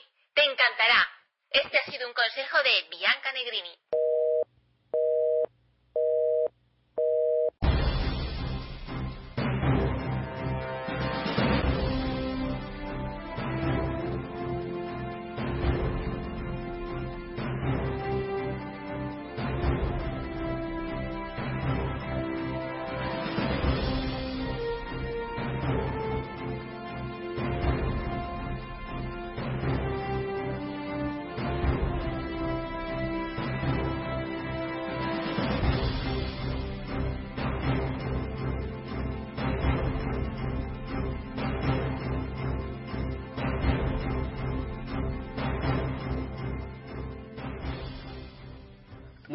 Y, y ya para, para ir cerrando el programa, pues ad libitum. Recuerda que tenemos Bilbao. Sí, no, yo, yo como sé que luego, como sé que luego siempre me quedo corto, o mejor dicho, se queda corto el tiempo, porque yo más bien me quedo largo, ¿no? Entonces, eh, bueno, ya con Vicente hemos comentado de las noticias que yo traía para hoy, que era el circuito de la Comunidad Valenciana y el curso de árbitros. Pueden parecer noticias locales o localistas, bueno, pueden ser locales, pero no localistas, ¿no? En el sentido de que yo creo que este tipo de iniciativas pueden inseminar a, a cualquier a cualquier eh, eh, entonces bueno eh, las voy a sacar para variar en el orden que me vayan saliendo aquí. El pasado día 9 9 de octubre fiesta de la comunidad valenciana. Tuvo lugar un pequeño torneo organizado por mi club en la entrañable población de Moncada eh, un torneo muy muy pequeño, muy pequeño, solo 30 participantes, los premios iban por porcentajes.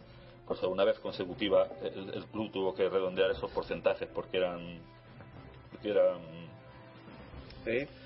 eh, vamos, si se hubieran traducido las inscripciones directamente a los porcentajes, eh, pues los premios hubieran sido mucho menores, ¿no? Entonces, en este torneo, eh, los, los tres primeros de la general fueron el maestro internacional eh, que juega para el Silla, el Doblan Kovacevic, con 5 puntos sobre 6, los mismos que el venezolano que juega en el Gambito, Oliver Urán, y campeón con medio punto más, cinco y medio sobre 6, el, el con ya dos ¿De dónde es Oliver Urán? eh, venezolano. Venezolano Eh, juega para el Gambito. Oyentes de doble jaque, por favor agarren a Oliver Urán de las orejas, tráiganlo a la redacción porque nos han enviado desde Bilbao, nos han traído una, un, un regalo, no sé si es un regalo o algo, pero tenemos un paquete eh, para Oliver Urán que nos han traído directamente desde Bilbao. ¿Ah, sí? Sí, es curioso, pero esto, esto es lo que tiene la radio. Ah, o sea, en Bilbao alguien te ha dado un paquete. para este señor. Eh, cuando no sabía que... pero no es de los que hay que explosionar, ¿no? No, por supuesto que no. Ah, no, porque no creo que le gustase a Oliver, seguramente, ¿no? Que No, a- pero- a- algún ¿Qué- envío, algún qué- envío qué que ha talla, llegado a tus ¿Qué talla es, Oliver? Es grande, eh, eh, ¿Es, bastante X- grande. ¿Es XXL? Eh, o más, sí. Pues es para él. ya, muy bien, muy bien. Pues este chico, este chico, el cual tiene un paquete, eh, por lo que creo haber entendido, porque estoy un poco confuso, en manos de Yago Gallac. Sí. ¿eh? Además, un paquete de talla grande, no sé si el paquete lo que contiene. ¿Te has dedicado a destripar el paquete de Oliver? Era visible. Ah, era no, visible. no, no ha hecho falta Ah, bueno, bueno. Entonces Yago es inocente, eh, es compatible su inocencia con saber que es algo de XXL. Entonces, bueno, pues este chico... Soy, soy inocente hasta que no se demuestre. Hasta, que se demuestre lo contrario, claro. Eh, eh, entonces, eh, eh, Kevin, Kevin Oliver, se llama Oliver Kevin, no, no me acuerdo, eh, que es, es un jugador de gambito al igual que, que José Manuel Díaz Belandia, otro chico muy fuerte procedente del mismo país, que llevan unos meses con nosotros, ¿no? Juegan en el Gambito y se les ve en muchos torneos. Normalmente eh, José, José Manuel Díaz, Belandia es uno de los de los de los claros favoritos en, en cada torneo que juega para los primeros puestos. Sí, sí, mira, la, la nota que me dejaron. Eh, ah, sí. Viene, viene procedente de Sí. García, Eh, que no sé, ah, ah, no sé uy, cómo le llegó. Yo ya no comentaría datos concretos por si esto, por si esto forma parte de, algo de lo que nos tengamos que quedar al margen. No, no, bueno, yo, yo digo cómo ha llegado hasta mí. Ya, Yo no sé nada y no declararé nada Hasta salvo, que- to- salvo que me torturen. Es más, salvo con que me, con que me torturen, con que me torturen con un millón de euros. No, Está claro. salvo, salvo con que me amenacen con torturarme o que me paguen simplemente la voluntad. Eso no Sí, es una puedo tortura. decir lo que quiera. bueno, pues entonces eh, decía que estos dos chicos, eh, o señores, o eh, Jovenzuelos. eh, Kovacevic y, y Urán, fueron eh, tercero y segundo respectivamente con 5 sobre 6, pero el campeón fue para el, el- el jugador del club local, Club Moncada, Joel García, que pese a no tener título, eh, ya, ya creo que eh, almacena ahí en sus alforjas. Sí. En las alforjas se, alma- se almacena. Eh, dos normas de maestro internacional, eh, 2.368 de los FIDE, bueno, va por buen camino. Luego el, el primer jugador local fue, eh, eh, bueno, no lo leo bien. Bueno.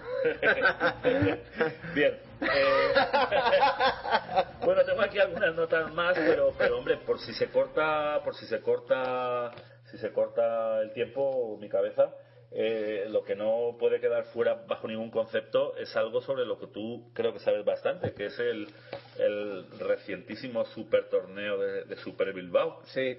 del que yo creía tener aquí, la, ah, sí, aquí está la clasificación final. Bueno, yo voy a leer la clasificación final, por si de Sí. repente una llamada solar destruye nuestros estudios, y luego ya Yago, si, si no ha sido así, nos O, contará. o- o casi al límite, me vas haciendo preguntas y yo contesto lo que. Ah, vale. Eh, ¿En qué valores bursátiles invertirías? 140 euros si los tuviera.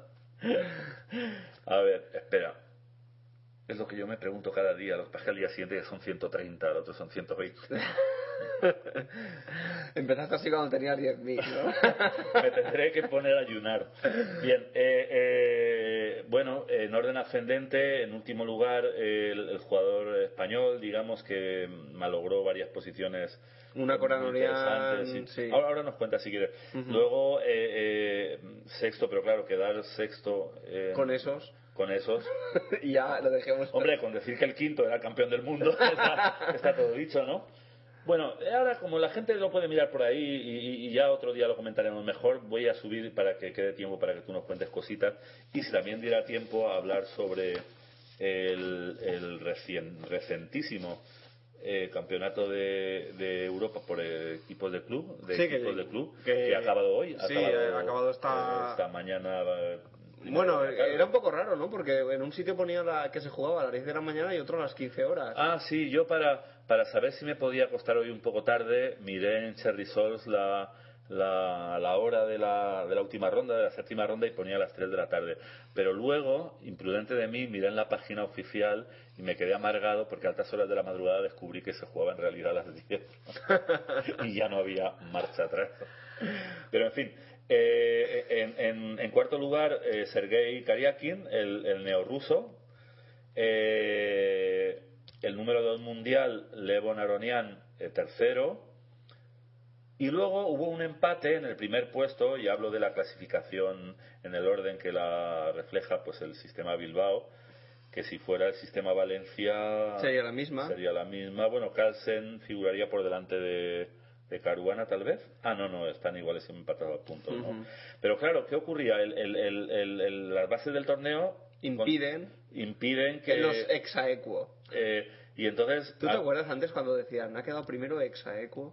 sí bueno yo decía exequo no sé si era por Bueno, no lo sé, no lo sé. no sé sí. si era por No- bulimia y no, ahí no sé cómo Pero, se pronunciaba. sí. Exequo. sí es verdad ya no se suele decir no No. Qué pena, porque era bonito. Bueno, pues entonces eh, Magnus Bodrium, que diga, eh, Magnus Carlsen, número uno mundial, y, Haciendo, gala de sus Bodrium. Y- y- y Fabiano Caruana, revelación del torneo, y verdugo con mucha suerte de Carlsen en la, en la, en la, Ronda en la inaugural. ronda, eh, Paulina, se dice, o San Paulista, Paulina, o- brasileña. Sí, todos sabemos, y si no, pues, eh, eh, pues ahora lo sabemos, si es que nos creen, ¿no? Que tampoco es necesario. Que en la, eh, hubo, eran seis jugadores, jugaban una liga doble vuelta, diez partidas, las cinco primeras tuvieron lugar en, en Sao Paulo, en Bilbao, hoy en Bilbao, en Brasil, y entonces de esa ro- primera ronda, de esa primera tanda, eh, salió, salió líder eh, Fabiano Caruana, pero con Ujú. diferencia, ¿no? Eh, bueno, en parte también Porque. porque le ganó a Magnus una partida que no estuvo nada clara, pero bueno, así es el ajedrez, eso es lo bonito del ajedrez de lucha y de repente hoy ¿Quién? pierdes y mañana también. Eh, bueno, esa es mi experiencia. Y, y entonces, eh, bueno, por el desempate, no sé si es la performance o lo que han puesto aquí, Fabiano, que ha subido que nada menos en un torneo de estos y teniendo, atención al dato, ¿eh? 2.700... Se va, se va a cambiar de para, gafa. para ver las unidades tengo que ponerme las gafas. 2.773. O sea, para tener 2.773 y subir 16 puntos en un torneo, Algo has tenido que hacer. algo has tenido que hacer. Hombre, Magnus, Bodri- Magnus Carlsen eh, con 2.800 y ni con estas gafas lo veo, 43 creo que es. No, es que ya no, ya no es mi vista, es que eso está borroso. Es tu tinta, más que Es tu mi vista. tinta. Es, es una impía alianza entre mi vista y mi tinta. Bien, pues Magnus sube, Sube. también 6 puntitos, con 2.800 lo que sea. ¿no? 43, ¿no? que se quedará a 49 a 3 puntos del, Del récord, de la marca o, Kasparoviana. Pues entonces, evidentemente, torneazo para ambos, eh, que además le sacaron, le sacaron, bueno, con el sistema Bilbao, seis puntazos, ¿no? Al, al- bueno, con el Valencia lo digo rápidamente, aunque sea para justificar las cuentas que ha hecho Yago antes. Toda la tarde. Toda la tarde digo que ha hecho Yago, lo dejo claro por si se ha equivocado, ¿eh? Ah, con el sistema Bilbao eh, quedan los primeros 17-17, 11-10, 9 y 8. Sí, 17-17, mm, Caruana y Carlsen, Aronian 11, Cariaquín 10, eh, Anán 9 y Vallejo 6. Y en cambio con Ah, el. Valencia, eso dilo tú. Eh, 30 y 30 para Caruana y Carlsen, 21 para Aronian, 19 para Kariakin, 18 para Nan y 12 para... Para- para- Pero claro, como bien ha dicho Iago, el execuo ese no es eh, era- No- no eh, funciona. no, era- no estaban no estaban de acuerdo en que se quedara así, bueno, nunca lo están. Eh, y, y- y- y se suele resolver. Lo que pasa es que a mí me da pena, ¿no? Porque te acuerdas ya el, eh, eh, ese es- el, el último y fogoso mundial individual entre Anán y, el Ujú. Fan, ¿no? Esa, Fogosérrimo. Sí, ese fogosérrimo campeonato que se tuvo que resolver en partidas que, bueno, comparadas con estas eran más largas que un día sin pan, ¿no? Por ahí creo que eran cuatro minutos por partida más unos segundejos de, Ujú. de incremento que no recuerdo ahora, ¿no? Y. Y. Ah, no.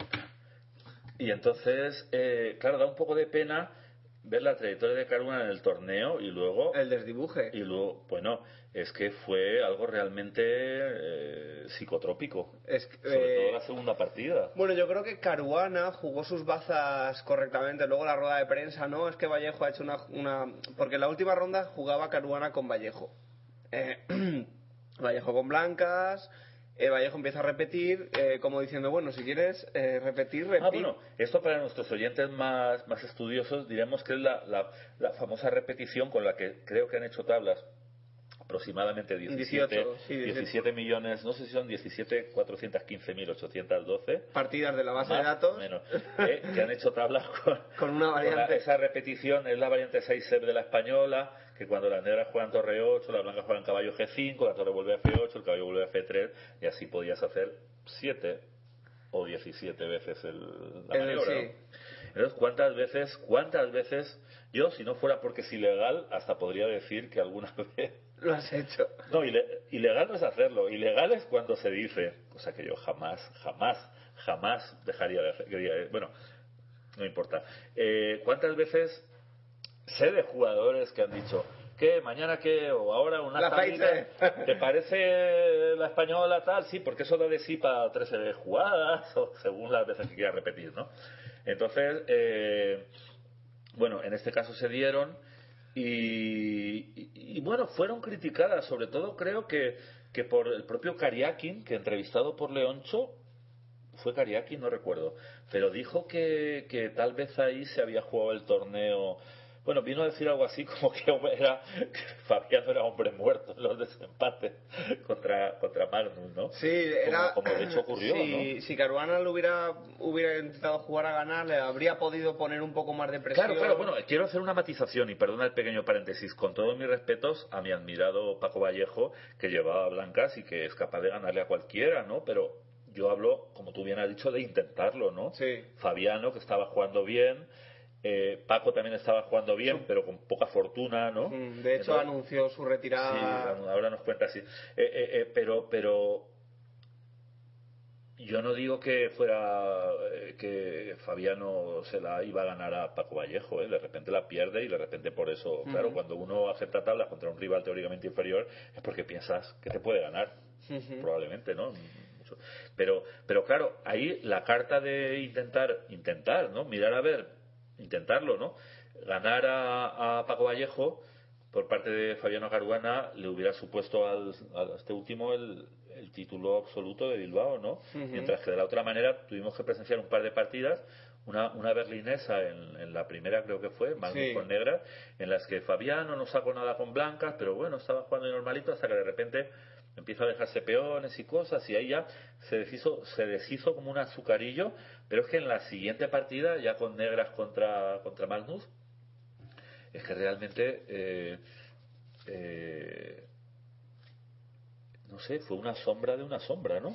No sé si era el miedo escénico, de repente ya se vio derrotado por, por haber perdido la primera No, la segunda la perdió rapidísimo. Pero muy rapidísimo, menos de 20 jugadas. Sí, fue, cayó en, una, en un truquito. Eh, muy pero yo esperaba una, lucha colosal es que eh, Caruana de momento todavía no es como Ivanchuk el año pasado Ivanchuk aguantó por la experiencia que tiene no, pero Ivanchuk jugó también fatal ¿eh? el desempate jugó pues, muy mal eh, sobre todo la partida con Blanca ¿a que no sabéis quién me encontré en Bilbao? Ivanchuk? no ah. me, encontré a Jesús de la Villa y justamente ah. le, estuve comentando lo de Ivanchuk y me dice no, no, Ivanchuk juega muy, jugó muy bien digo pues mi percepción no era esa la partida con Blancas Dice, dice sí, pero juega bien en rápidas, que es jugar atrás y que el otro se equivoque. Dice, hay muchos jugadores que son muy buenos a rápidas. Sí, jugó atrás y juega el otro, atrás hasta que le metió todo. Bueno, pero pero pero, pero, el, pero Iván consiguió salvar dos o tres partidas. Creo que, que fue cuando perdió fue la tercera o la cuarta, ¿no?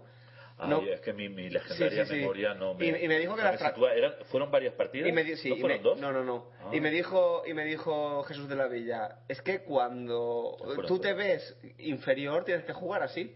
Porque a rápidas es una buena estrategia. Es que yo entiendo que una cosa es. Y Jesús de la Vía es un teórico sí, y, sabe. Pero no, no, pero ahí no comparto mi admiradísimo, mi admiradísimo y queridísimo. Además, tuve cierta amistad con él hace décadas. Bueno, en fin, aunque todos piensen que tengo 25 años. por, por, tu voz juvenil. por, mi ímpetu. Eh, por mi fogosidad comparable a la de Gelfanian.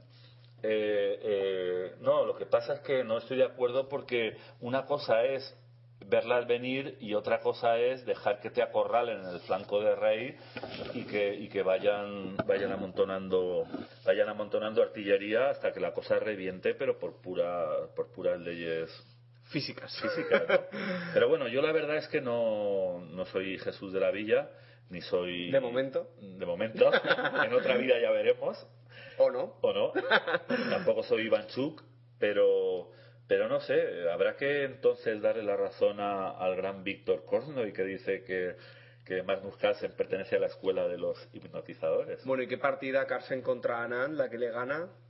Qué, qué, ah, gran, qué gran partida. Bueno, resulta que la. Eh, pongo, Sí, pongo en antecedentes a, a, nuestros oyentes. En la última ronda de la final de maestros se juega media hora antes realmente acabó muy pronto la partida caruana, la organización se quedó un poco como diciendo, uy, madre mía, que justo esto, el último día, no es lo que nosotros queríamos, estaba... El, Pero estuvo bien porque sirvió para lo que vas a decir, creo. Estaba el atrio lleno, expectante a ver qué ocurría, y con objetos contundentes me resultó no me resultó curioso no porque de, repente claro por por por prescripción de, contrato contractual eh, los, los jugadores tienen que pasar por rueda de prensa entonces eh, pasa Vallejo y pasa Caruana pero pareció yo que lo oí bueno por cierto no puedo dejar de decir a nuestros oyentes que tú fuiste uno de los que pasaron por por la cama por la mesa de Leoncho y que, y que quedó muy bien. Yo que de repente tú lo viviste de Estaba, estaba muy nervioso. tú estabas, tú estabas allí yo estuve allí. Sí, pero estaba, estaba nervioso y, no, no, te cité, es que es increíble. No, ah, bueno. Eh, Porque dije doble jaque, pero. Y mi compañero Carlos García. Yo antes no te pegué por eso. Ah, vale. Te pegaba por eso y más cosas. eh, no, en realidad, en realidad, no, te hablo en serio. Sí, la verdad es que yo, yo que soy una persona que no no ha lactado, por decirlo, no horario infantil, todo lo que todo lo que necesitaba en su momento, pues sí que tengo una, una cierta tendencia a, a, seguir haciéndolo, ¿no? A seguir nutriéndome de todo tipo de cosas que, agradables, ¿no? Pero, pero eh, sí que, pero bueno, volviendo, volviendo al hecho en sí, o para sí, eh, eh, quedó muy bien, ¿eh? Quedó muy bien. Leoncho te presentó un gran acierto, eh, describiéndote como uno de los mayores enamorados al ajedrez que conocía. Y luego la cosa quedó muy bien. Además, él, él supo conducir la entrevista para hablar de distintas, en el poco tiempo que hubo, para hablar de varias cosas, de, de, de jaque, bueno, de ti, de jaque, de jaque expreso, de, de la emisora, de tal, de cual. Y, y yo desde fuera, quitando ese pequeño detalle que hizo que intentase ahorcarme en, en el salón de mi casa, eh, eh, quitando eso. Aprovechando eh, que estabas cambiando la cortina. Exacto. No, aprovechando que la cortina estaba medio podrida y se- por eso estoy aquí ahora. Entonces, eh, quitando. Quitando, quitando ese detalle injustificable, eh, salió muy bien, ¿no? Te lo digo en serio, fue, fue realmente eh, como muy, ¿cómo te diría yo? Muy, muy promocional y muy entrañable a la vez. Bueno, eh, tengo que decir que de este torneo me, me voy a llevar muy buenos recuerdos. Uno de ellos fue justo cuando Paco Vallejo. Bueno, es tengo que decir. Ah, que- bueno, sí, sí, perdona que te interrumpa. Va- Yo creo que lo que quería decir antes de que groseramente te interrumpiera es que eh, lo que pudo ser motivo de pánico para la organización, las tablas rápidas entre entre entre entre Y- Fabiano y Le- fueron lo le que incrementó- el bombazo, ¿no? sí, el bombazo de la noticia y tú tuviste un privilegio relacionado con eso, ¿no? Sí, incrementó, por un lado, aunque lo que parecía que podría haber sido algo malo, incrementó la tensión, porque de repente empezamos a ver que Carlsen se encontraba peor contra Aronian y no podía permitirse el lujo de perder contra Aronian Claro, en claro. su partida. Sí, por otro lado, aunque no por demasiado, otro esas posiciones calcen sí. las por, por otro ¿Se le veía se le veía sufridor o sufriente o doliente? Mm, estaba un poco inquieto. ¿Pero qué le notabas? ¿Que se retorcía y por... en, la, en, la- en su silla. Bueno, hay, hay fotos. ¿Mudaba, mudaba de color? No, no, Ah, no. bueno. Eh, lo curioso es que eh, Leoncho, claro, por, por prescripción de contrato, tienen que salir los jugadores a, a hablar con Leoncho y en ese momento empiezan a hablar sobre la retirada de, de Vallejo. Por eso digo que las No, tablas no. rápidas fueron de lo No, más pero- comercial pero para Bilbao, ¿no? Horribles para Caruana porque se quería ir al hotel a descansar y como la entrevista de, con Vallejo duró... Ah, sí, él, es verdad. No, no- no podía levantarse y marcharse y estaba ahí esperando y No, esperando. pero podría haber dicho... Bueno, suficiente. Hablen ustedes de sus cosas que yo... No, pero Leoncho le, pre- le preguntaba a Carona, ¿y usted qué opina Ah, de claro, la...? él, él alternaba Claro. alternaba un poco para no dejar Sí. desatendido. Pero Caruana, por el, por el tono de su voz, claro, yo no lo veía como tú ahí echando espumarajos, ¿no? No, pero no, no parecía, De momento. Pero parecía muy, muy tolerante, ¿no? Sí, claro, pero se quería ir a... Además de que aún así tuvo varias horas, y como bien comentó no sé quién, ah, sí, Gi- Gilberto Milos, eh, cuando empezaron los Sí. desempates, Gilberto Milos auxilió También en la estuvo parte hablando con técnica, él, sí, sí. a, a, a- a Leocho. Entonces, eh, comentó Gilberto una cosa que no por de sentido común puede ser menos cierta y es que a veces eh, como en este caso alguien que acaba la partida como Magnus que ha estado luchando ha salvado medio punto Tiene y tal más tensión. de repente está en mejores condiciones que alguien que lleva varias horas esperando ahí con esa incertidumbre primero tendré que jugar y segundo ¿Qué? ¿Qué? ¿cómo? Bueno, el, el asunto está que, que creo que, que este torneo se ha ido cojando. Son cosas que, por ejemplo, lo que estaba comentando antes Vicente, que lo primero es dar un primer paso y luego ir corrigiendo errores. La final de maestros de, de Bilbao, pues el primer año fue más o menos bien, el segundo fue un poquito mejor y poco a poco ha ido increciendo. Este último año, eh, yo la verdad es que hacía mucho tiempo que no veía un torneo con tanta gente viendo el torneo en directo y la verdad es que la gente estaba disfrutando de la tensión de las partidas, de, tener a los jugadores allí. Y bueno, yo creo que, que realmente eh, es todo un acierto cuando tú ves que, que por otro lado puedes ¿no? seguir apostando por ese proyecto y puedes seguir y seguir y seguir, porque al final se confirman las sospechas, ¿no? La gente se quedaba ahí a ver las partidas y quería seguir estando en contacto con esos jugadores. Las salas, el atrio de la Lóndiga estaba absolutamente lleno a Sí, porque eso es para lo- los que no lo sepan, si es que queda alguno que no lo sabe, Bilbao se juega el torneo en una, En una urna, cápsula, en una burbuja, una- una urna de cristal. y al lado mismo... Es una pecera realmente, Una le llaman a pecera a veces. Y, y, y al ladito están las mesas con los con los oyentes y bueno, los, Los oyentes, los- los, comentaristas. los espectadores que están oyendo los comentarios de Leoncho. Varias pantallas gigantes, las que se siguen las partidas también. Y, y entonces la verdad es que visto visto por internet es impresionante, pero visto en persona me imagino que Sí, es- aparte te vas encontrando pues eso, a Jesús, a Jesús de la Villa, sales y estás un rato pues, pues con Gi- Gilberto Milos, el organizador del- de la fase de, de Sao Paulo, eh, también estuvimos con, con el bueno de, de Luis Blasco de la Cruz, que está teniendo un, un muy interesante proyecto sobre el ajedrez y, y el trastorno y el trastorno de, del déficit, de atención e, e- hiperactividad. Entonces, bueno, fue una cosa muy interesante. Ahora os vamos a dejar con, con no a- algo no menos interesante, que es eh, una pequeña entrevista que tuvimos con Silvio Danailov, un hombre que ya le pregunté precisamente por qué no pudo entrar en la, en la sala de, de, de juego de la, Olimpiada de, de la Olimpiada de Estambul y también le pregunté sobre su guerra entre comillas contra la FIDE y se constata este hombre tiene sangre de tiene la sangre de fuego y, y llegará hasta donde tenga que llegar y un por- incondicional amor hacia Macropoulos. exactamente bueno os vamos a dejar con esto eh, y con unos dos cortes uno de Carlsen y otro de Caruana justo antes de, de la ronda final o de antes de la ronda final y esperemos que os guste y la semana que viene pues si queréis si queréis podemos seguir hablando un poco de, de nuestras consecuencias de Bilbao Yo, yo la semana que viene te voy a traer, porque hoy mis múltiples ocupaciones me lo han impedido, una batería de preguntas. Ujú. ¿eh? Te voy a entrevistar públicamente sobre Bilbao. impúdicamente Pública e impúdicamente. ¿Lo vas a aceptar? sí Y luego, en venganza, en- eh, tomaré venganza por todos tus entrevistados hasta ahora y te voy a hacer preguntas de esas que te gustan a ti. perfecto De esas que te gusta a ti hacer. claro claro está claro obviously, it was the perfect result for Para él, eh, dos Uh, tablas y su victoria era el and, uh, resultado perfecto. I mean, I, uh, Ahora solo está a dos puntos de Caruana, que es two el points líder. Y mm, por win, experiencia respecto al pasado año, sabe que nada es You know, now- imposible, now porque el año, el año pasado tenía una gran distancia y, y piensa que se puede salvar. Y bueno, que todo es second half. posible. So um. No está nada claro lo que va a pasar. Esta ronda no cambia mucho las cosas. La situación es prácticamente la misma. Respecto a lo que pueda ocurrir entre Magnus y yo, está claro que estamos muy cerca y que todo se decidirá en los pequeños detalles.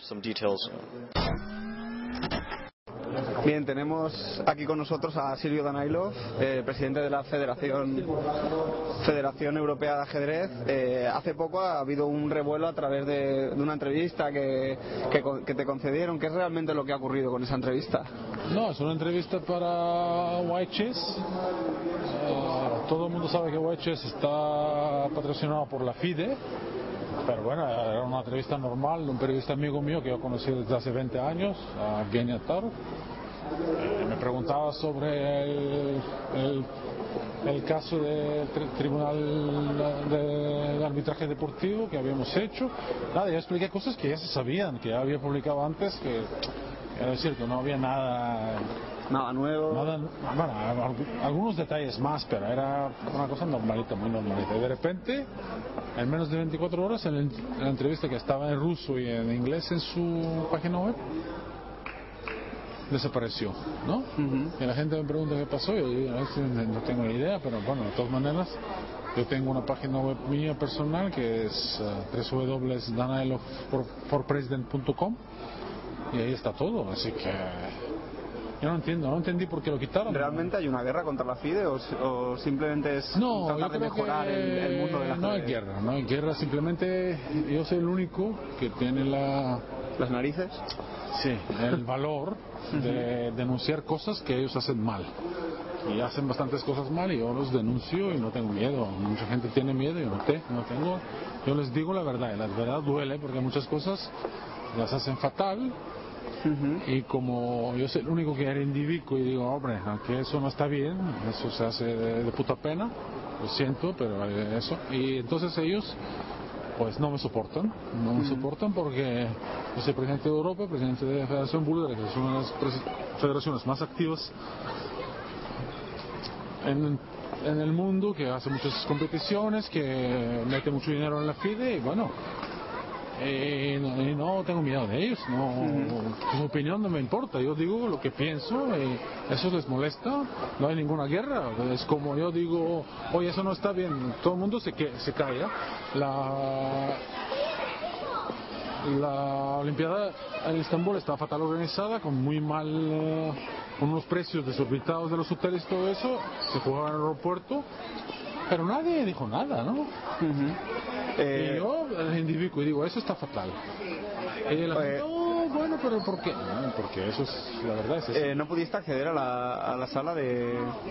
En principio no me dejaron, después me dejaron, pero no entré, porque no... Hombre, no voy a... En principio cuando llegué me dieron una acreditación donde no podía entrar en la sala, era prohibido entrar. Y después vinieron después de dos días y me dijeron, sí, puedes entrar ya, pero ya no me interesaba. Entré una vez, pero no me interesaba ya. Eh, ¿qué, ocurrió realmente cuando con, en el Congreso de la FIDE? Porque según comentaste en esa entrevista, había gente que, que no había podido, no sabía que estaba votando porque estaban los textos en inglés o... No, eh, era un escándalo. Querían cambiar los estatutos de la FIDE, ¿no? Que son una constitución, una cosa súper importante. Y, había los cambios eh, eran en inglés y llegaron por la mañana a las empezó el congreso a las 10 a las los diputados los recibieron sobre la marcha y, y todo el mundo insistieron en votarlos ya. Y yo dijo pero bueno yo dije pero bueno la gente no sabe que está votando la gente la mitad de la gente aquí no, no habla inglés o, o no puede leer en inglés necesitan por lo menos un día mirar los textos. No, no, no, o se vota ahora o no se vota nunca. Era una cosa de tercer mundo, ¿no? ¿Cómo es posible? Una organización mundial que pertenece a la democrática era tercer mundista. ¿Cómo es eso? Tú me pones en un texto en inglés y yo, que estoy muy enterado de las cosas, no pude leer todo porque yo lo recibí primero, en la una de la mañana. Y la gente lo recibió a las 10 de la noche de las 10 de la mañana. claro, es imposible, ¿no? Y muchas más cosas. Es que hubo más quejas de algún otro de alguna no, claro, la gente muchos muchos muchos delegados dijeron, "No, no, necesitamos por lo menos un día para leer, para ver, pero no, no hubo manera, tenían mayoría y se, y se aprobó, pero para mí, por ¿Qué es lo peor que se ha aprobado? Ah, la peor que se ha aprobado, la, se ha quitado totalmente la disciplina de la, los, los derechos de las federaciones. Ahora, para que tú vas a, juicio contra la FIDE, tienes que depositar 200 mil euros. Suena horrible. Era horrible. Solo para poder acceder o para, tener derecho. Para tener derecho. Para, tú tienes que depositar para tener derecho a ir a juicio contra la FIDE. En el caso de que ocurra algo. Sí, después, si pierdes, tienes que pagar 60% de sus abogados. Pero sus abogados, ellos contratan a abogados y pagan millonadas. Yo no puedo, yo no soy una federación, yo soy una federación pequeña, no puedo pagar millonadas porque ellos tienen capricho. ¿Tú te imaginas que tú, por ejemplo, demandas al gobierno, ¿no? Y te dicen, no, tú para demandar al gobierno tienes que ah, poner 50 ah, mil euros depositar y después pagar los si 60% del pero esto no puede ser eso entonces ninguno nadie puede. Nadie puede hacer es una dictadura de la peor que ha existido yo voy a luchar. Yo, este gobierno de la FIDE, voy a luchar contra él. Creo que en 2014 voy a hacer todo lo posible para quitarlo. Sí, eso no puede ser. Eh, otra pregunta, Silvio, respecto a, al torneo que se supuestamente está se celebrará en, en, en Portugal y en Madrid. Eh, Son dos torneos.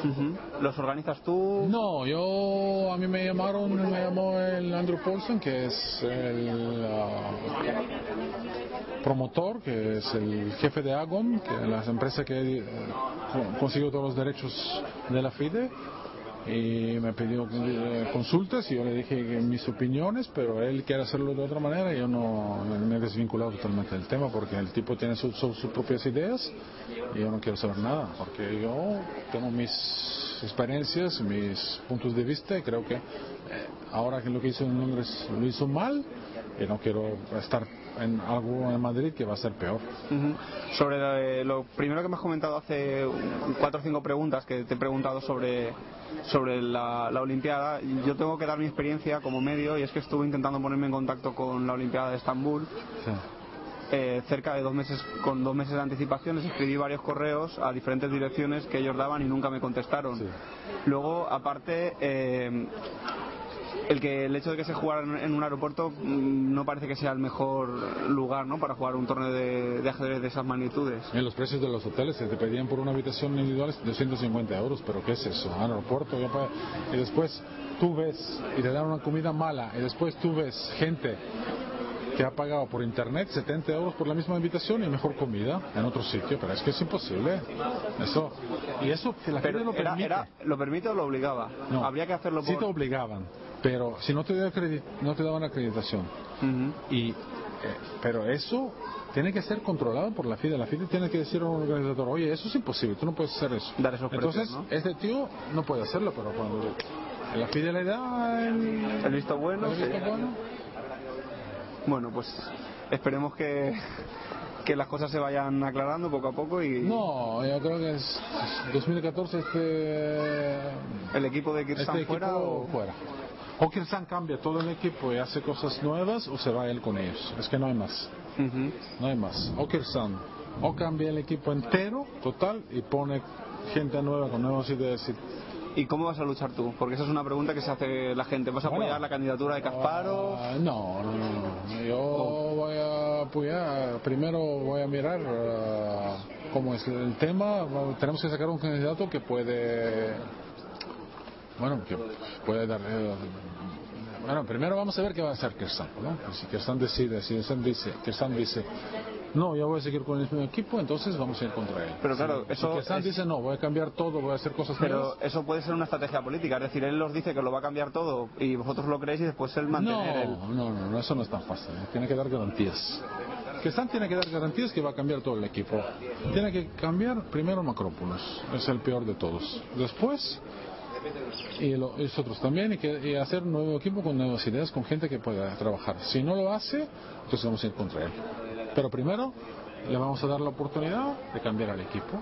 Primero, si no lo hace, pues entonces vamos a hacer vamos a ir contra él y vamos con acciones legales etcétera no y sacar un candidato vamos a ver quién para ganarle a él y ya está no es tan difícil ¿eh? bueno, como la gente piensa. Hay quien no, hay bueno, ya tienes experiencia, ¿no? Pero hay quien no opina lo mismo. bueno, cuando yo me presenté me, me daban 10 votos, ¿no? Contra el contra alguien Cuando me presenté me daban, tú ganas 10 votos y el 40. Bueno, al final le gané, así que nunca se sabe. Las elecciones son una cosa impredecible. ¿eh? No, bueno. yo no creo que, que se puede predecir. Bueno, pues nada, muchísimas gracias, Silvio. Muchas gracias. Bien, ya hemos puesto los cortes, esperemos que os haya gustado y ya nos podemos despedir, ¿no? Sí, y, lamento. ¿O se nos queda algo? Bueno, se me queda ah, un montón de información. Yo que hice un viaje astral a. Como por ejemplo. Eh, localidad israelita donde se acaba de disputar el, campeonato, el, vigésimo octavo campeonato europeo de equipos de, de, club entonces, el próximo, el próximo miércoles, aparte de someter a Yago a una implacable batería de preguntas. Eso lo has dicho antes. Aparte de eso. ah, vale. Eh, daremos cumplida información de. Bueno, podemos decir este rápidamente. campeonato. Podemos decir rápidamente cómo han quedado y luego, si quieres. Eso sí. Ha ganado el. El equipo de Azerbaiyán. El Sokar. Sí, que estaba compuesto. Estaba, estaba eh, Rayabov, Mamediarov, eh, estaba Topalov, estaba Kamsky, estaba Grischuk, estaba Sutovsky. Estaban todos tus queridos. Es verdad, ahora que lo dices, menos... menos Radjabov, Topalov, Grishuk, Kamsky. Topalov, Grishuk y Kamsky son tuyos.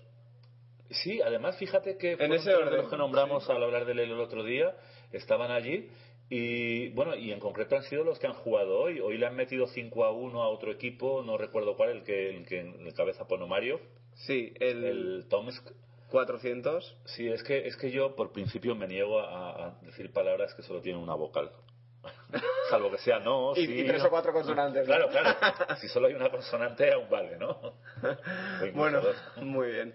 Bueno, pues nada, ha ganado el Soccer Azerbaiyán, empatado a puntos, pero con peor desempate ha quedado segundo la, la el, equipo, del equipo Sí, de la Federación de, de San esto, Petersburgo. Esto yo sé que ha sido una victoria moral para Grischuk. Porque cada vez que lo coge el Birler le atiza. Le, le, hace, le hace, una papilla. el, el, haber quedado por delante del equipo del Birler, Grischuk con el Soccer, seguro que le ha reconfortado íntimamente. Luego el SHSM 64.